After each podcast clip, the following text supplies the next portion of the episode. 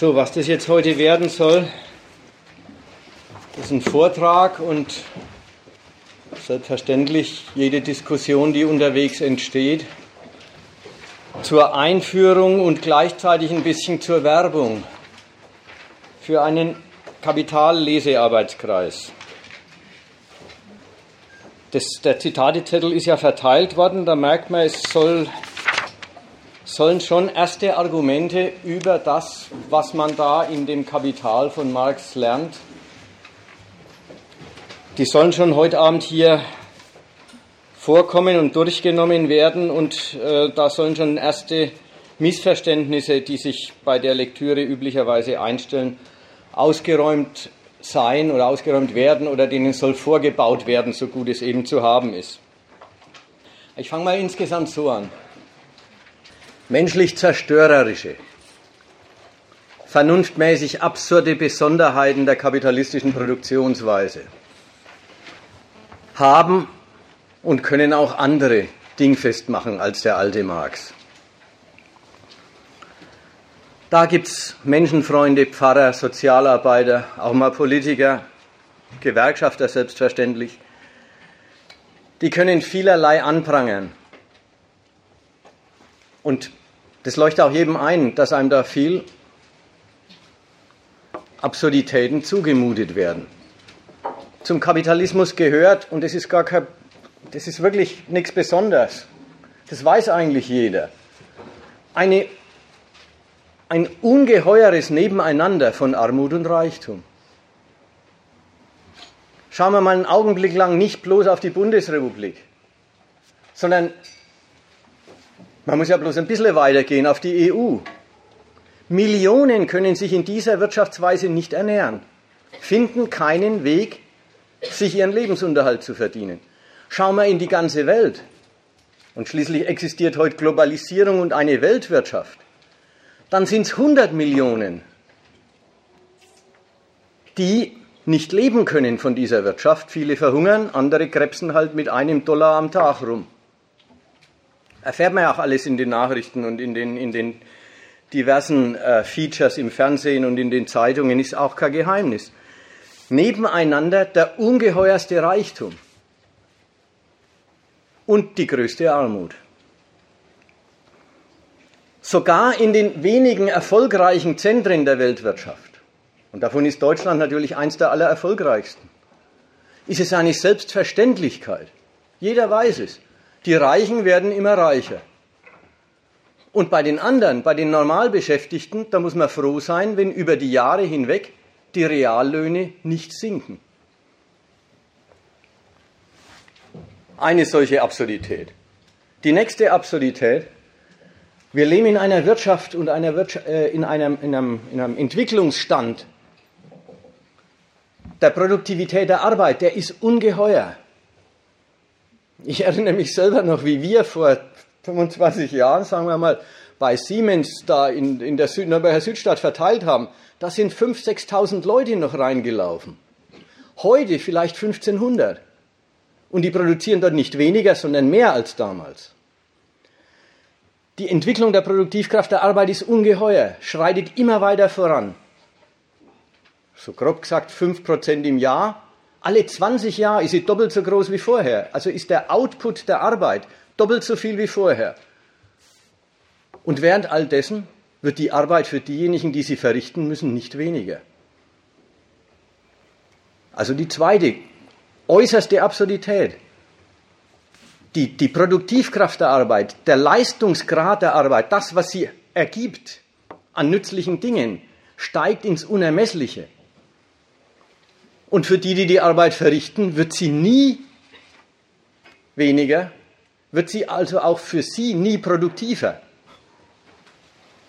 Da hat man dann das Bild von nebeneinander überarbeiteten, bekanntlich gestressten Beschäftigten ja, die psychischen Krankheiten nehmen zu. Gestresste Beschäftigte, neben auf der anderen Seite Millionen Arbeitslose, die überhaupt keine Arbeit haben. Und beide können sich in dieser Wirtschaftsweise die Arbeit untereinander nicht ums Verrecken teilen. Die einen haben zu viel, die anderen haben zu wenig und teilen geht nicht. Die dritte Absonderlichkeit, und ich erzähle einfach, drei besonders bekannte oder besonders ins Auge fallende. Ich meine nicht, dass das erschöpfend ist. Ich meine auch nicht, dass das systematisch ist. Ich erzähle sie bloß so hin. Die dritte Absonderlichkeit ist die, dass wenn der Laden dann mal läuft und alle Erwachsenen und dazu fähigen Mitglieder der Gesellschaft auf Erwerb getrimmt sind und sich bemühen, Geld zu verdienen und mehr Geld zu verdienen, dann stellt sich an irgendeinem Punkt der allseitigen Bemühung um Wachstum ein, dass nichts mehr geht. Nicht im Sinn von, einer schafft es halt nicht, weil der Konkurrent neben ihm leistungsstärker ist und ihn vom Markt verdrängt, sondern alle miteinander bemühen sich, immer mehr zu verdienen und irgendwann stellt sich raus, sie verdienen immer weniger. Es ist Krise und es geht nichts mehr. Die Wirtschaft als Ganze macht ungefähr das Gegenteil von dem, was jeder Einzelne davon anstrebt. Also was jeder einzelne Beteiligte haben will. Die Wirtschaft stagniert oder gerät in Rezession, wo alle sich bemühen, dass es immer mehr werden soll. Also diese Absurditäten bemerkt jeder.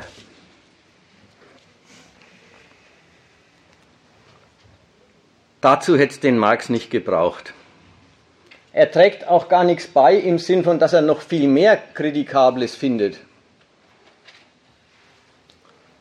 Er trägt was anderes dazu bei. Er stimmt nicht in die allgemeine Klage ein oder Anklage, sondern er macht sich an die Erklärung der Sache. Er gibt eine Antwort aufs Warum dieser Absonderlichkeiten. Er kümmert sich, worum sich die Mitglieder der bürgerlichen Gesellschaft nicht kümmern und nicht kümmern können, weil die sind ja alle hinterm Geld her.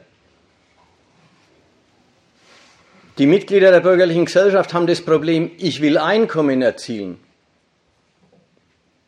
Was Geld ist, interessiert die nicht. Die interessiert, wie viel sie davon haben. Was man hat, wenn man Geld hat, ist denen wurscht. Die haben den Standpunkt, dann kann ich mal was drum kaufen. Und der Marx befasst sich eben mit dem, was hat man eigentlich, wenn man Geld hat? Was ist das eigentlich Geld? Diese Erklärung in der Gründe der Übel, der bekannten Übel, ja, diese Erklärung stellt heraus, oder das ist seine Behauptung, die es dann auch zu überprüfen gilt, dass sie sich bei all den Übeln, die ich jetzt da genannt habe, und es gibt sicher noch viel mehr, dass es sich bei den Übeln nicht um Fehlfunktionen des Ladens handelt, auch nicht um das Produkt von Fehlverhalten dieses oder jenes Mitglieds dieser Gesellschaft, sondern dass es sich um notwendige Konsequenzen dessen handelt, worum es in dieser Wirtschaftsweise geht. kein Fehlverhalten, sondern ist überhaupt nichts, was vom Verhalten im engeren Sinn abhängt, ist Marx Antwort. Und deswegen befasst er sich auch, wenn er mit dem Buch anfängt, nicht wie die Volkswirtschaftslehre, mit den Absichten und Motiven der Menschen, mit denen sie sich an der Wirtschaft beteiligen.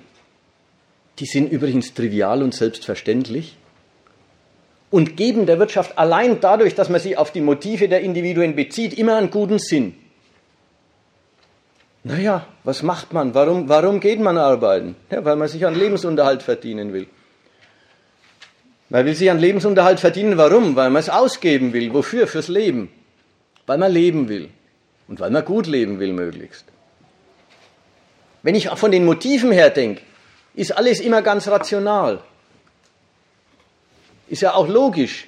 Sind ja selbstverständliche Motive, Motive, die nie, niemand anders sieht. Auch die Volkswirtschaftslehre kennt da keine anderen, im Gegenteil. Die kennt überhaupt nur solche.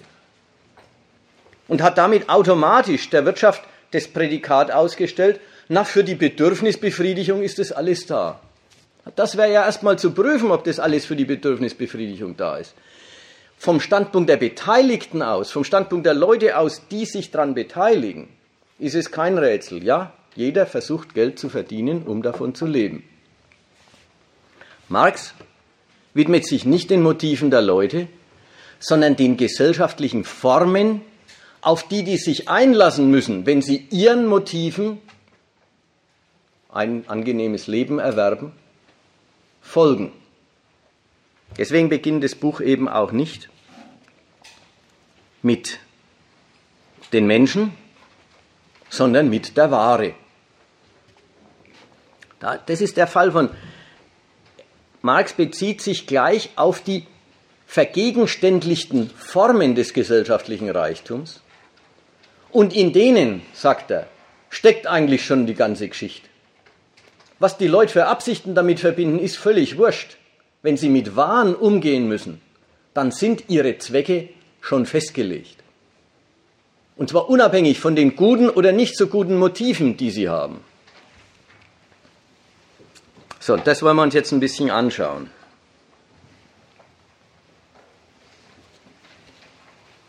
Schauen wir mal auf den Zitatezettel. Es sind im Grunde nur ganz wenig Schritte, die ich da heute erläutern will, aber Schritte, die es durchaus in sich haben. Also erstmal der Reichtum der Gesellschaften, ja, das ist der berühmte Anfangssatz dieses Buchs. Vorgestern Abend war in Arte äh, äh Kapitalismus, ja, das gibt es jetzt in Arte eine, eine Serie Kapitalismus, eine sehr bürgerliche Weise, wie die aufgreifen wollen, was, man, was sie von Marx lernen oder was sie gegen Adam Smith oder gegen Ricardo einzuwenden haben. Aber egal, da war eben auch ein Abend Marx und da ist es auch zitiert worden. Der Reichtum der Gesellschaften, in welchem kapitalistische Produktionsweise herrscht, erscheint als eine ungeheure Warensammlung, die einzelne Ware als ihre Elementarform. Gebrauchswerte bilden den stofflichen Inhalt des Reichtums, welches immer seine gesellschaftliche Form sei. In der von uns betrachteten Gesellschaft bilden sie zugleich die stofflichen Träger des Tauschwerts. Ich nehme die nächsten Schritte gleich dazu. Man könnte auch sagen, solche Sätze sind ja, self-evident, schreibt der Marx an anderer Stelle. Ungefähr, die sind self-evident. Was wird uns eigentlich gesagt hier? Der Reichtum der Gesellschaften, das, was die Gesellschaften reich macht, das, was als Reichtum gilt, erscheint in dieser Gesellschaft als Warensammlung. Das heißt, alles, wovon die Nationen leben, was bei ihnen den Reichtum ausmacht, ist käuflich, wird geh und verkauft, ist eine Ware. Das einzelne Element dieses Reichtums ist die einzelne Ware. Und was ist eine Ware? Ganz simpel, ein nützliches Ding, das erstens nützen, nutzt für irgendwas und zweitens einen Preis hat, verkauft wird getauscht wird gegen was anderes. Wir, wir kennen den Tausch in der entwickelten Form, getauscht wird gegen Geld. Man, man verkauft Produkte und man kauft sich was. Das ist die erste ganz einfache Auskunft. Die kann im Grunde niemand bestreiten. So ist es. Der Reichtum unserer Gesellschaft besteht in Warenform. Alles, was gibt, ist käuflich, kann gekauft werden, muss aber auch gekauft werden, wenn man es haben will. Damit ist schon auf was hingewiesen. Nämlich, vernünftigerweise ist der Reichtum das nützliche Ding. Das, was man gebrauchen kann und braucht. Die Wohnung, das Essen, das Auto, die Spielsachen, die der Erwachsene so hat. Das alles sind halt so die, die machen den Reichtum aus. In dieser Gesellschaft und übrigens, wenn jeder für sich arbeitet, besteht der Reichtum einfach im Nutzen der nützlichen Dinge. Wenn sich jeder ein gutes Essen zubereitet, dann hat er hinterher keine Ware, sondern ein gutes Essen. In dieser Gesellschaft geht der Reichtum nicht in den nützlichen Dingen auf, sondern die nützlichen Dinge sind zugleich noch was anderes, nämlich käuflich. Ware. Jetzt wird ein Schluss gezogen. Ein Schluss, der ist gar nichts Bedeutendes, aber er ist andererseits auch unvermeidlich, unverzichtbar für den Fortgang. Der Tauschwert erscheint zunächst als das quantitative Verhältnis, die Proportion, worin sich die Gebrauchswerte einer Art gegen Gebrauchswerte anderer Art austauschen. Da x Stiefelwichse ebenso y Seide ebenso z Gold und so weiter der Tauschwert von einem Quarter Weizen ist, müssen x Stiefelwichse y Seide z Gold und so weiter durcheinander ersetzbare oder einander gleich große Tauschwerte sein. Die gültigen Tauschwerte derselben Ware drücken ein Gleiches aus. Beide getauschten Dinge sind also gleich einem Dritten, das an und für sich weder das eine noch das andere ist. Ist so eine einfache Überlegung verstehbar oder macht die Schwierigkeiten? Wenn wenn die Stiefelwichse gegen Seide und Gold und gegen sonst was getauscht wird, oder wenn das, der Weizen gegen die drei anderen getauscht wird, und die gelten einander im Tausch gleich. Gelten im, im Tausch gleich heißt einfach, der eine gibt es hin und nimmt das andere. Er gibt das eine fürs andere hin. Dann müssen die eine gleiche Substanz haben. Dann muss denen was Drittes gemeinsam sein, was nicht mit dem Gebrauchswert Stiefelwichse oder dem Gebrauchswert Seide zusammenfällt. Meldet euch, wenn ihr Widerspruch habt. Wenn er, wenn er an der Stelle sagt, nein, nein, das, so schnell mache ich das nicht mit und so. Äh, diese Überlegungen sind so schlicht und einfach. Auf der anderen Seite sind sie deswegen, weil über die Volkswirtschaftslehre und die allgemeine Bildung, die im Rahmen der Volkswirtschaftslehre so um sich gegriffen hat, äh, auch bestritten. Die werden nicht allgemein mitgemacht. Insofern muss man sich hüten, äh, das unbesehen mitzumachen. Man muss aufpassen, ob man es billigen will oder ob man sagt, nein. Die Volkswirtschaftslehre sagt da zum Beispiel, was soll da das gemeinsame Dritte sein? Der eine tauscht Stiefelwichse gegen Gold und der andere Gold gegen Stiefelwichse. Warum? Na, weil der eine Gold lieber hat als Stiefelwichse und der andere Stiefelwichse lieber als Gold. Gemeinsam ist da gar nichts. Wenn es einen Ausgleich gibt, dann ist es der Ausgleich der Nutzenerwägungen beider Seiten. Ja, also das würde man in der Volkswirtschaftslehre zu dem Thema lernen. Was ist dann die These? Die These ist, der Nutzen ist gleich. Die haben schon was Gemeinsames, nämlich den Nutzen. Und da muss man sagen, das ist, ein, das ist ein Irrtum. Denn der Nutzen ist was, der hängt immer am konkreten Gebrauchswert, an dem konkreten nützlichen Ding. Der Nutzen des Bettes und der Nutzen von einer Flasche Bier ist nicht vergleichbar. Man kann nicht sagen, ist das Bier nützlicher als das Bett oder ist das Bett nützlicher als das Bier. So eine Überlegung ist sinnlos, weil, weil Nutzen bloß ein Prädikat von einem bestimmten Nutzen sein kann. Den abstrakten Nutzen, der existiert nicht. Und ein bisschen, muss man sagen, hat es die Volkswirtschaftslehre sogar akzeptiert. Die haben einen ganz irren Trick eingeführt, die haben gesagt, okay, das stimmt also schon. Tisch und Bier kann man nicht gut vergleichen. Oder Bett und Bier kann man nicht gut vergleichen. Also gut, vergleichen wir das mal nicht mehr. Aber Güterbündel den Nutzen von Güterbündeln kann man doch vergleichen. Also sowas nach dem Muster 17 Betten und ein Bier versus 17 Bier und ein Bett, das kann man vergleichen. Der Punkt ist, theoretisch ist es um keinen Schritt besser als das erste. Bloß mit dem Gedanken, wenn wir ein Bündel machen, dann schaut keiner mehr so genau hin, ob der Nutzen des einen und der Nutzen des anderen eigentlich vergleichbar ist. Dann haben wir, ja, es gibt Präfer äh, äh, Haushalte präferieren verschiedene Güterbündel. So, und dann haben sie dann doch wieder den Nutzen als den Grund des Tauschwerts. Und auch da möchte ich nochmal andersrum dran erinnern. Dieses gemeinsame Dritte ist eigentlich jedem sogar geläufig. Wenn die Leute tauschen, modern kaufen, dann könnte man sagen, nein, wenn sie das tun, dann haben sie ein Bewusstsein davon, dass sie aufpassen müssen, wie viel sie kriegen für das, was sie hingeben. Ja, das ist ganz bekannt. Und dann gibt es die Vorstellung, man macht mal einen guten Tausch. Es gibt auch die Vorstellung, heute habe ich einen schlechten Tausch gemacht. Aber wenn man eine Vorstellung von einem guten und einem schlechten Tausch hat, dann hat man auch eine Vorstellung von einem richtigen Tausch. Sehr unbestimmt, aber was ist eigentlich die Vorstellung des richtigen Tauschs? Vorstellung des richtigen Tauschs ist, dass man als Eigentümer nichts gewonnen und nichts verloren hat, wenn man das eine gibt und das andere nimmt. Vom Standpunkt des Gebrauchswerts hat man natürlich immer gewonnen. Wenn ich also an den Gebrauchswert denke, an das nützliche Ding, das ich eintausche, ist jeder Tausch ein guter Tausch. Das ist ja billig. Natürlich, immer nimmt man das, was man braucht und gibt was her, was man nicht braucht.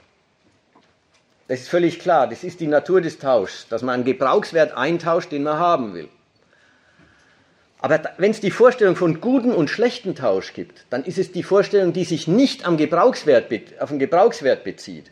Weil der Gebrauchswert ist ja immer der Vorteil, der durch den Tausch erzielt wird. Immer kriege ich den Gebrauchswert in die Finger, den ich wollte. Und habe das Geld weggegeben, das ich zum Ausgeben vorgesehen habe. Wenn ich aber guten und schlechten Tausch unterscheide, dann meine ich schon die Quantität. Dann meine ich schon, wie viel habe ich gekriegt für mein Geld. Und da merkt man, das ist die Vorstellung geldmäßig. Und da sagt der Marx erstmal, eher das Geld erklärt, sagt er erstmal Wert. Wertmäßig stellt man sich im Tausch gleich. Gebrauchswertmäßig stellt man sich natürlich mit jedem Tausch besser, außer man hat sich total vertan. Man hat sich was gekauft, was man gar nicht gewollt hat. Kommt auch vor, ist aber ökonomisch jetzt nicht besonders relevant. Das ist also das Argument. Die gültigen Tauschwerte derselben Ware drücken ein Gleiches aus. Ein Gleiches, das eben weder die eine noch die andere Ware ist, sondern eine dritte, eine Gemeinsamkeit beider Waren. Und dann kommt der Schritt, aus dem macht der Marx überhaupt nicht viel. Und der hat viel Ärger in der, äh, in der Wirtschaftswissenschaft erzeugt. Der heißt, sieht man nun von dem Gebrauchswert der Warenkörper ab, so bleibt ihnen nur noch eine Eigenschaft, die von Arbeitsprodukten. Diese Dinge stellen nur noch dar, dass in ihrer Produktion menschliche Arbeitskraft verausgabt, menschliche Arbeit aufgehäuft ist. Als Kristalle dieser ihnen gemeinschaftlichen Substanz sind sie Werte, wahren Werte. Also der berühmte Schluss auf Arbeit hat bei Marx so mehr oder weniger den Status, was soll's denn sonst sein? Alle anderen Eigenschaften der Waren fallen in die Gebrauchswertseite. Das Gewicht, der Geruch, ob man es beißen kann oder ob es zu hart ist, ob es Musik abspielt oder ob man damit sägen kann.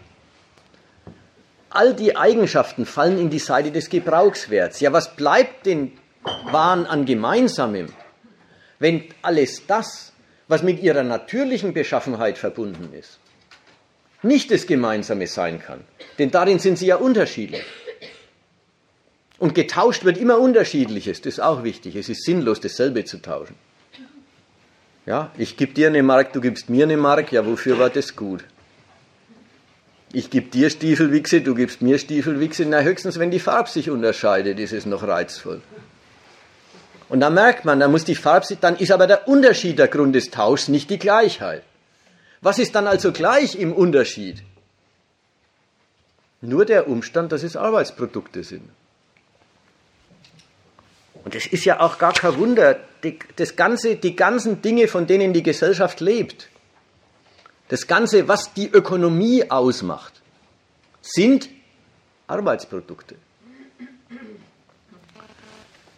Und da kommt die Volkswirtschaftslehre und sagt, ja, aber, ach nein, das muss ich später erzählen.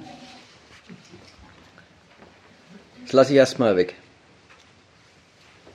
Die Arbeit, die da die Substanz des Werts bildet, der Umstand, dass die getauschten Dinge Arbeitsprodukte sind, dieser Umstand schließt ein, dass gar nicht die individuelle Arbeit, also das ist jetzt wieder wichtig, nicht die wirkliche Arbeit des Individuums, diese Substanz der Wahnwerte bildet.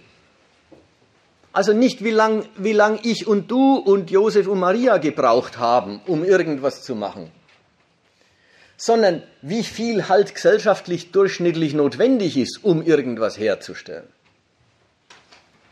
Das ist dieses nächste, dieses nächste Zitat. Die Arbeit jedoch, welche die Substanz der Werte bildet, ist gleiche menschliche Arbeit, gesellschaftliche Durchschnittsarbeitskraft, die in der Produktion einer Ware auch nur die im Durchschnitt notwendige, gesellschaftlich notwendige Arbeitszeit braucht.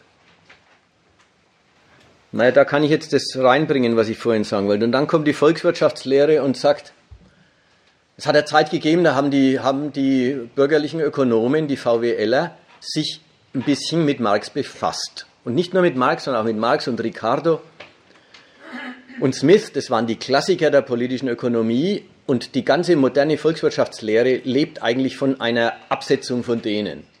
Und im Wesentlichen lebt sie von der Absetzung von der Arbeitswertgeschichte. Also von, der, von dem Satz, die Arbeit ist die Substanz der Werte. Und äh, da gab es dann im 19. Jahrhundert eine ganze Reihe von Theoretikern, die haben lauter so Kritiken erfunden dazu. Und die Kritiken haben damals oft geheißen, selten werden die, selten werden die Waren genau zu den inkorporierten Arbeitszeiten getauscht. Und da meinen die, das sagen sie ja Kritik an dem alten kommunistischen Theoretiker da. Jetzt hat der doch gesagt, es ist gar nicht die individuelle Arbeitszeit, die wirkliche, die, die man in Stunden dann auch nachzählen kann, sondern es ist die gesellschaftlich durchschnittlich notwendige Arbeitszeit, die gilt. Insofern ist es nicht ein Widerspruch gegen die Theorie, sondern eine notwendige Konsequenz, dass die Austauschrelation der Waren nicht der wirklichen individuellen Arbeitszeit entspricht, nicht der, die ein Individuum da echt reingesteckt hat, sondern umgekehrt, wie viel gesellschaftlich wirkliche, wie viel gesellschaftlich gültige Arbeit ein Individuum mit seiner Anstrengung vergegenständlicht hat. Das kriegt das Individuum mitgeteilt an den, an den Preisen, die seine Waren erzielen. Insofern ist, der, ist das Argument, man kann es gar nicht messen. Es ist ein Schwachsinnsargument. Marx ist der Erklärer dessen, dass in dieser Gesellschaft, in dieser Ökonomie sowieso nichts zu messen ist. Überhaupt die Vorstellung, und so geht die Volkswirtschaftslehre an das ran, kann denn der Marx die Preise prognostizieren? Lustiger Witz. Die VWLer sagen, wir können es nicht. Aber wenn sich einer findet, der es kann, ziehen wir den Hut. Jetzt messen Sie den Marx dran, ob er es kann. Sagen Sie, okay, der tut so, wie wenn er es könnte.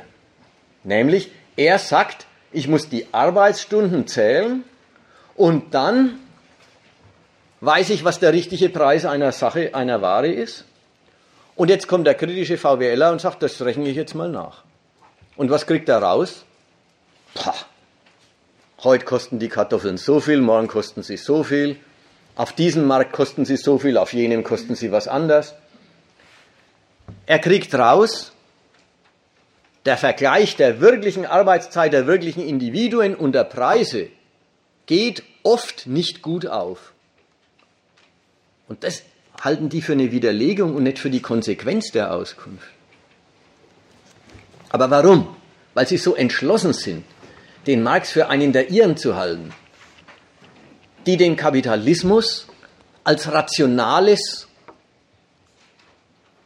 Austauschverhältnis oder als rationale Weise der Reichtumsproduktion berechnen wollen und es selber nicht hinkriegen. Und den Marx damit kritisieren, dass sie sagen, du kannst es auch nicht berechnen. Der wollte es aber gar nicht berechnen. Der wollte sagen, was da passiert. Und da finde ich dieses diesen Brief an Kugelmann, der jetzt das nächste Zitat ist, der, äh, der ja nun wirklich nicht aus dem Kapital ist, sondern wo der Marx selber sich mit diesen Einwänden auseinandersetzt und wo der selber in seiner Zeit schon eigentlich sich kommentierend zu seiner damaligen Erklärung, also zu seinen ersten Sätzen des Kapital sich stellt. Er sagt, die Welt, natürlich der Ökonomen, tritt an ihn ran und sagt, beweise deinen Wertbegriff. Ja, oder jetzt überprüfe empirisch, demonstriere, dass deine Behauptung, die Arbeitszeiten sind die Substanz der Werte, dass sich das auch durch Nachrechnen, dass sich deine These durch Nachrechnen zur Prognose von Preisen verwenden lässt. Und da sagt er, die haben überhaupt nicht verstanden, worum es geht. Wenn sie verlangen, dass der Wert und seine Substanz, gesellschaftlich, gesellschaftlich notwendige Arbeit, dass der bewiesen werden müsste. Und da kommt jetzt folgende Überlegung. Also erst kommt die Polemik. Das Geschwätz über die Notwendigkeit, den Wertbegriff zu beweisen, beruht nur auf vollständigster Unwissenheit, sowohl über die Sache, um die es sich handelt, als die Methode der Wissenschaft. Dass jede Nation verrecken würde, die, ich will nicht sagen für ein Jahr, sondern für ein paar Wochen die Arbeit einstellte, weiß jedes Kind. Ebenso weiß es, dass die den verschiedenen Bedürfnismassen entsprechenden Massen von Produkten verschiedene und quantitativ bestimmte Massen der gesellschaftlichen Gesamtarbeit erheischen. Dass diese Notwendigkeit der Verteilung der gesellschaftlichen Arbeit in bestimmten Proportionen durchaus nicht durch die bestimmte Form der gesellschaftlichen Produktion aufgehoben, sondern nur ihre Erscheinungsweise ändern kann, ist self-evident. Und die Form, worin sich diese proportionale Verteilung der Arbeit durchsetzt in einem Gesellschaftszustand, worin der Zusammenhang der gesellschaftlichen Arbeit sich als Privataustausch der individuellen Arbeitsprodukte geltend macht, ist eben der Tauschwert dieser Produkte. Nochmal, meldet euch, wenn er es nicht versteht. Meldet euch auch, wenn er meint, ihr hört was, was verkehrt ist. Der Marx geht hier ganz andersrum ran. Der sagt, in jeder Gesellschaft und sogar im mittelalterlichen Bauernhof gibt es viele Bedürfnisse und die brauchen viele verschiedene Arbeiten. Da müssen Schuhe gemacht werden, da muss Getreide angebaut und dann muss Getreide gedroschen werden und dann muss Brot gebacken werden und da müssen Häuser gebaut werden und U-Bahnen und Handys zermontiert und so weiter und so weiter. Und in jeder Gesellschaft braucht es für die verschiedenen Bedürfnisse eine Verteilung der Arbeit auf diese verschiedenen gebrauchten Produkte. Das muss sowohl qualitativ, die verschiedenen Bedürfnisse müssen alle bedacht sein, wie quantitativ. Wie viel Arbeit mussten aufs Getreide verwendet werden? Wie viel Arbeit darf denn auf Handys verwendet werden? Das muss alles entschieden sein und wird immer irgendwie entschieden. In jeder Gesellschaft gibt es eine Proportionalität der konkreten Arbeiten. In einer Planwirtschaft ist es ein Plan. Da wird gesagt, wie viel Arbeit man für den Stahl ausgeben muss und wie viel man für die Walzwerke, äh, wie viel Arbeitszeit man für die Walzwerke aufwendet und wie viel Arbeitszeit für die Autos, die dann rauskommen und so weiter. Im mittelalterlichen Bauernhof, da hat der Bauer gewusst, dass er sich einteilen muss zwischen Füttern und Säen und Ernten und Dreschen und so weiter. Er hat gewusst, dass er nicht seine ganze Arbeitszeit aufs Ernten verwenden kann. Er muss auch säen. Dass er nicht seine ganze Arbeitszeit aufs Dreschen verwenden kann. Die Kühe müssen gemolken werden. Und so weiter. Er, man muss die Arbeit aufteilen. Und das passiert auch in unserer Gesellschaft. Aber in einer Gesellschaft, in der es keinen Gesamtwillen gibt, in der es also auch gar keinen gesamten Plan gibt, in der es keine absichtsvolle Verteilung der Arbeiten auf die verschiedenen Zweige gibt, sondern worin sich der Zusammenhang der gesellschaftlichen Arbeit als Privataustausch der individuellen Arbeitsprodukte geltend macht, wo also lauter Privateigentümer für den Markt produzieren. Da setzt sich die notwendige Proportionalität der Arbeiten wie durch. Sie setzt sich dadurch durch, dass man am Markt merkt, wie viel man für sein Produkt kriegen kann. Und wenn man für sein Produkt nichts mehr kriegt, dann muss man was anderes anbieten, sonst kriegt man gar nichts. Und wenn man für sein Produkt sehr wenig kriegt, dann muss man schauen, dass man im Beruf wechselt. Und auf diese Weise stellt sich in der Privatwirtschaft, also in der Wirtschaft von Privatproduzenten, die Proportionalität der Arbeitsmassen, wie es da heißt, durch. In dem, wie viel man dafür kriegt, in dem, wie sehr die Gesellschaft, ist gleich der Markt, ist gleich die Gesamtheit der Kunden, wie sehr sie eine Arbeitsanstrengung als gesellschaftlich notwendige Arbeit gelten lassen, indem sie nämlich an Gegenwert hingeben. Daran entscheidet sich, ob überhaupt und wie viel notwendige, gesellschaftlich notwendige Arbeit das Individuum verrichtet hat. Mal ein paar Besonderheiten, die aus diesen ersten Auskünften schon folgen. Erstens, die Arbeitsteilung. Ja, diese Gesellschaft ist arbeitsteilig.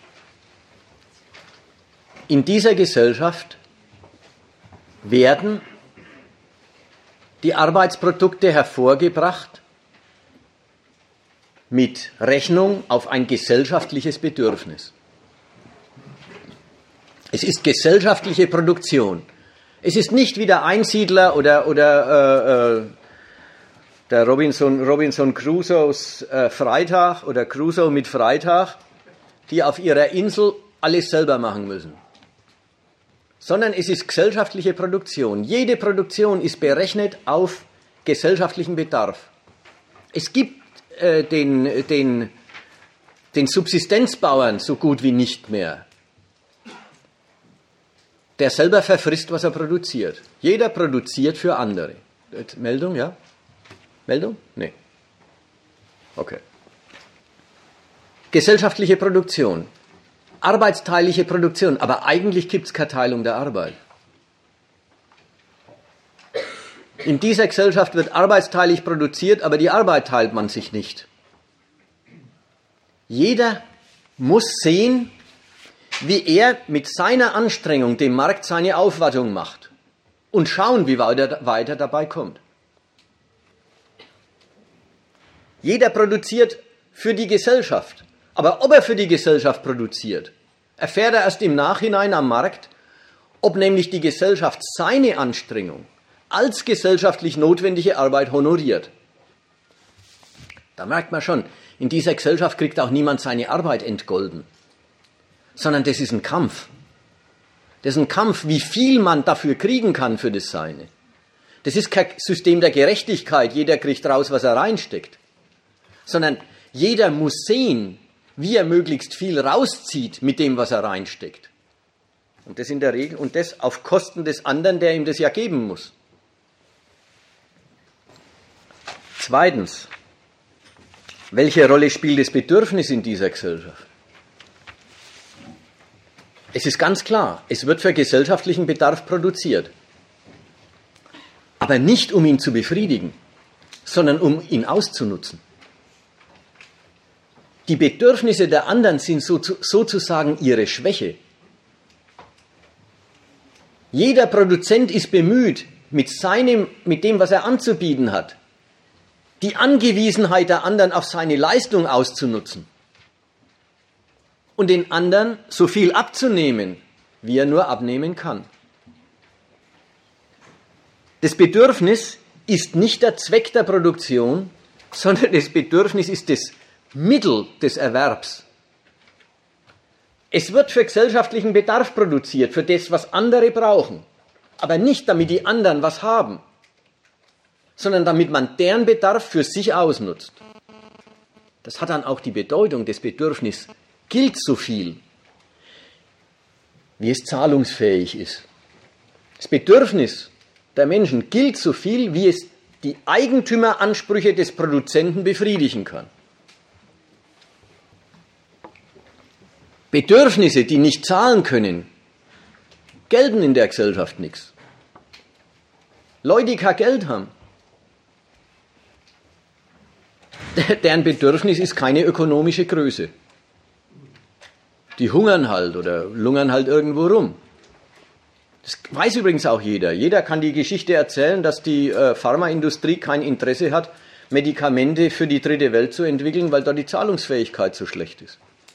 Weil es sich nicht lohnt, für die Medikamente herzustellen. Das ist die Rolle, die das Bedürfnis hier spielt. Es wird für gesellschaftlichen Bedarf produziert, aber nicht um ihn zu befriedigen, sondern um ihn auszunutzen. Und das ist der Grund dafür, dass in dieser Gesellschaft auf der einen Seite, wenn er mit Geld versehen ist, jeder Spleen bedient wird. Für jeden Unsinn gibt es Artikel. Und die größte Not wird nicht befriedigt, wenn sie nicht mit Geld ausgestattet ist. Deswegen ist in dieser Gesellschaft auch eine vernünftige Reihenfolge des Produzierens unmöglich. So die einfachen Prinzipien, das Wichtigste zuerst, gibt es hier nicht. So nach dem Muster, äh, erst die Lebensnotwendigkeiten, dann der Luxus. Die Segelboote, wenn freie Zeit übrig ist. Ganz einfaches Prinzip. Gibt es in dieser Gesellschaft, ist es nicht zu haben. In dieser Gesellschaft gibt es auf der einen Seite jede Menge äh, Segelboote für die, die sie zahlen können, und auf der anderen Seite nicht genug zum Fressen für die, die kein Geld haben.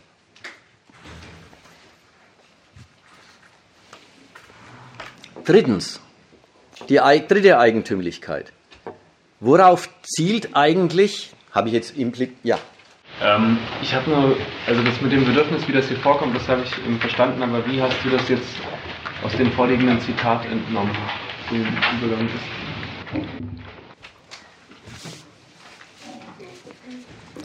Naja, ich, äh, ich habe mich eigentlich jetzt bloß an die eine Formulierung, in der die Arbeitsteilung, ja, also dem, eigentlich der Schluss dieses, dieses Briefs an Kugelmann. Äh, die Form, worin sich diese proportionale Verteilung der Arbeit durchsetzt, in einem Gesellschaftszustand, worin der Zusammenhang der gesellschaftlichen Arbeit sich als Privataustausch der individuellen Arbeitsprodukte geltend macht. Das ist der Punkt.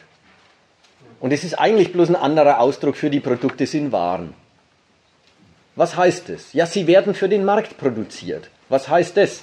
Sie werden produziert, um verkauft und gekauft zu werden. Das heißt, sie werden produziert für das Bedürfnis anderer. Aber nicht damit das Bedürfnis zum Zug kommt, sondern damit der Verkäufer Geld einnimmt. Oder der Produzent Geld verdient. Wert aneignet. Da wollte ich jetzt gleich dazu kommen. Ich habe ja schon gerade davon geredet, der vom, vom Produzenten aus ist der Zweck seiner Produktion nicht der Gebrauchswert der ist das Mittel.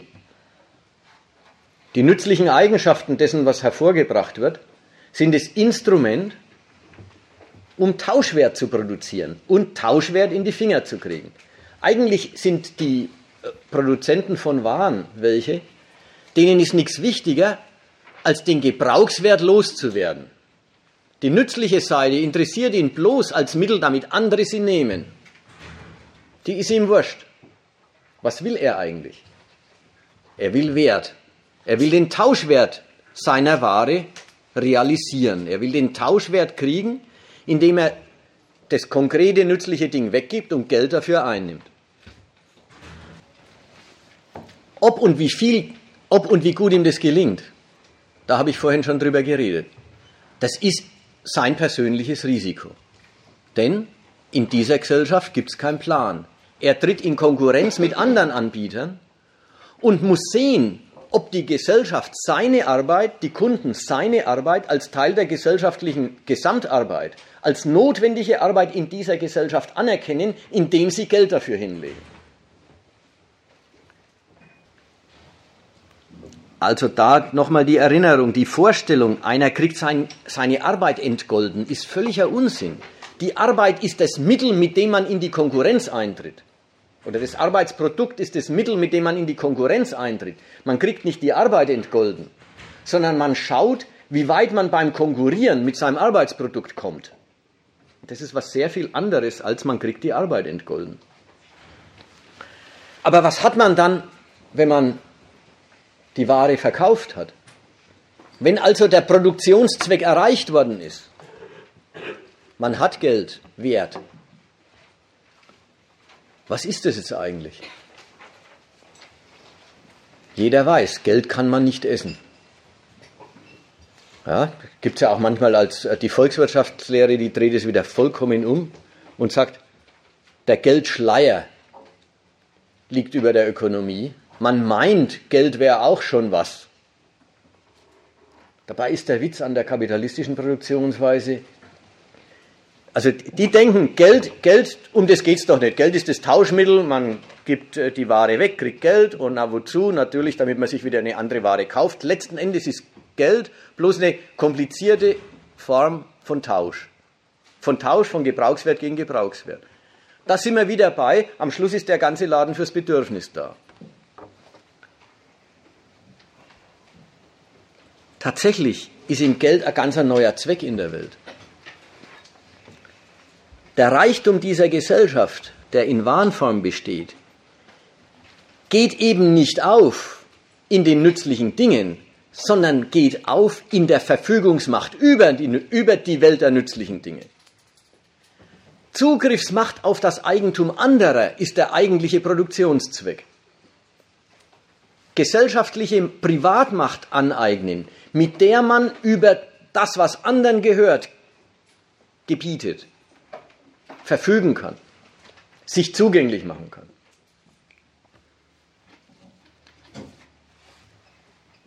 Und damit ist jetzt schon eine Menge gesagt. Reichtum in dieser Gesellschaft ist gar nicht der vernünftige Reichtum, die nützlichen Dinge, sondern Reichtum in dieser Gesellschaft ist die Macht über den Reichtum und über die Dienste anderer. Man kann das immer wieder zurück übersetzen und dann kauft man sich und dann kauft man sich wieder Wurst und Brot dafür. Bloß, wenn man erstmal weiß, Verfügungsmacht über gesellschaftlichen Reichtum, das ist ein ganz anderer Zweck als Wurst und Brot. Das ist ein Zweck, der ist im Prinzip maßlos. Und wenn man dann jetzt mal wieder vom Kapital und dem Buch wegschaut in die wirkliche Welt und hört, dass Reichtum in unserer Gesellschaft auch für jeden bekanntermaßen heißt, das sind die Leute, die viel Geld haben. Und viel Geld haben heißt dann nicht, sich noch mehr Wurst und Brot kaufen können, sondern die nicht eine Million, sondern zehn und hundert Millionen und tausend Millionen haben. Diese Verfügungsmacht übersetzt sich nie mehr rückwärts in Konsumartikel. Der Reichtum, der bei uns akkumuliert wird, ist nicht Mittel des Konsums, sondern der ist ein ganzer Zweck für sich, nämlich die Akkumulation gesellschaftlicher Privatmacht. Und das steckt schon in der Ware drin, insofern eben als der Reichtum dieser Gesellschaft im Gebrauchswert nicht aufgeht, sondern eine gesellschaftliche Form hat, die gerade vom, vom Gebrauchswert abstrahiert.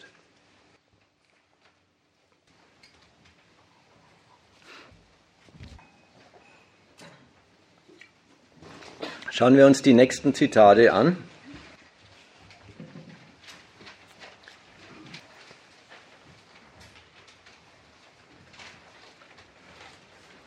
So wenig der Marx in seinem Buch davon hermacht, dass das Gemeinsame der Waren darin besteht, dass sie Arbeitsprodukte sind. Das hält er für so, eine Selbstverständlichkeit, da, argumentiert er gar nicht groß rum. So sehr ist er stolz drauf, was er entdeckt hat in Bezug darauf, welche Rolle die Arbeit eigentlich bei der Wertbildung spielt. Da ist er der Meinung, das hat überhaupt erst er herausgefunden.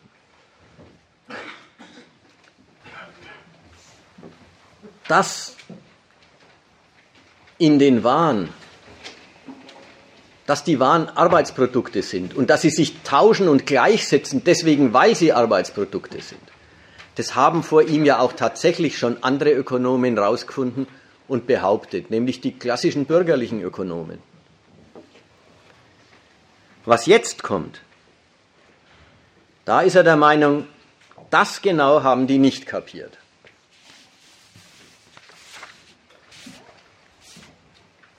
Und das geht jetzt eben so.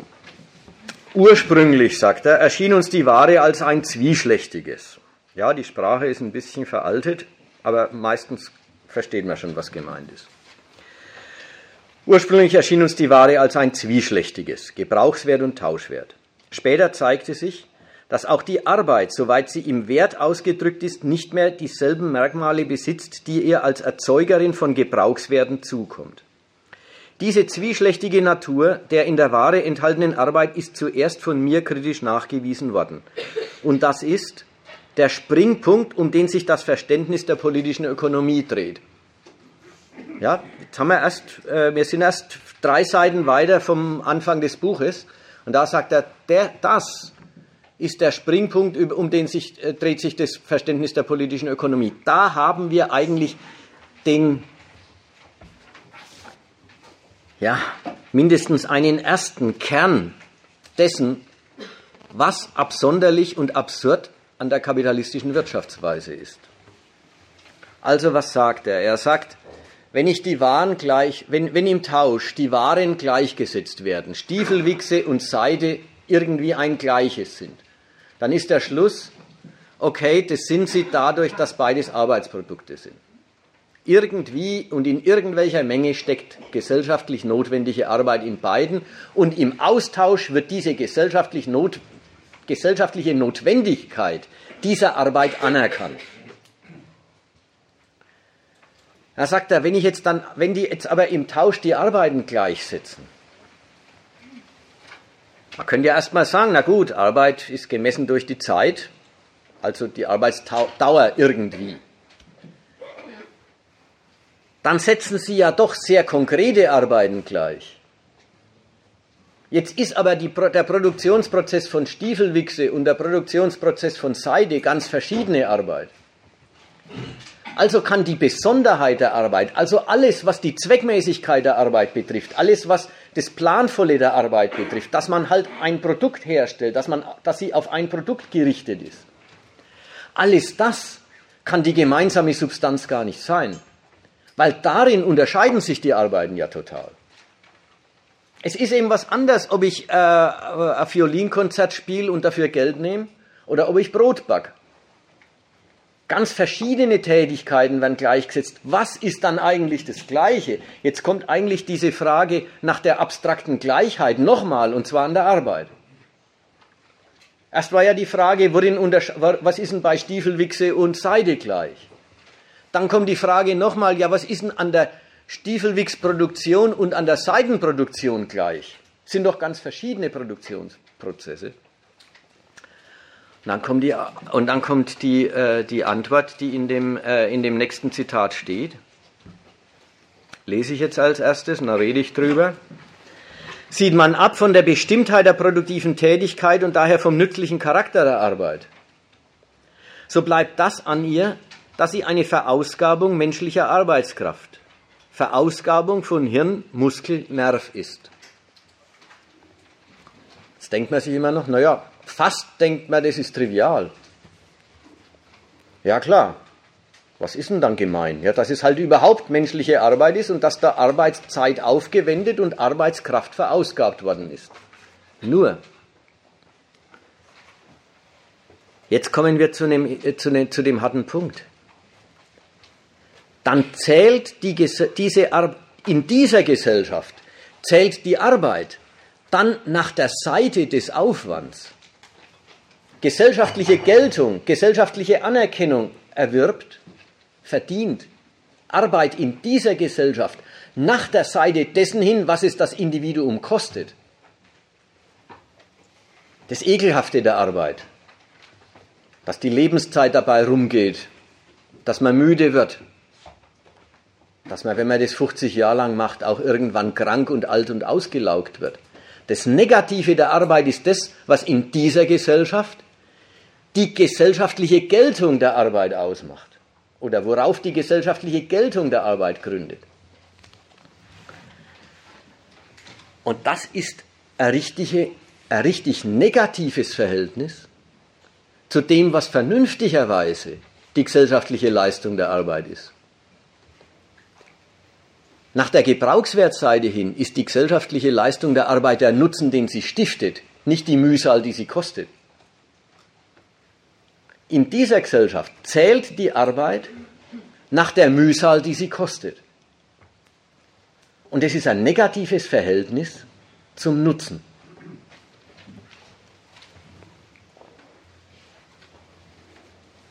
Nehmen wir das nächste Zitat.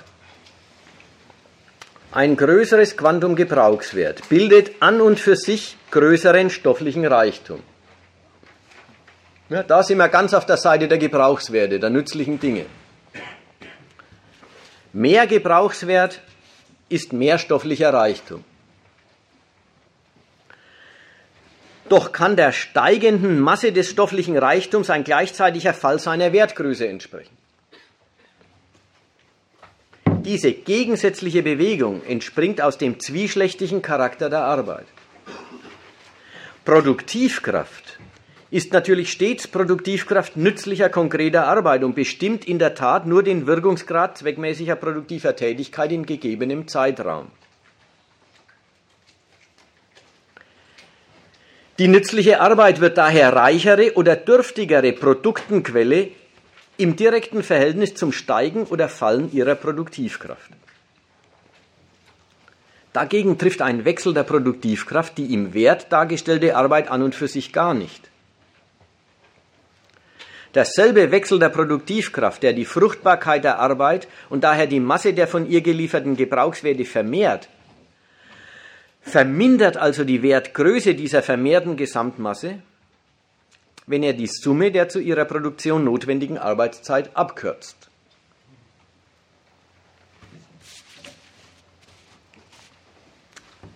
Nochmal, meldet euch, wenn es irgendwo zu schwer oder unüberschaubar wird.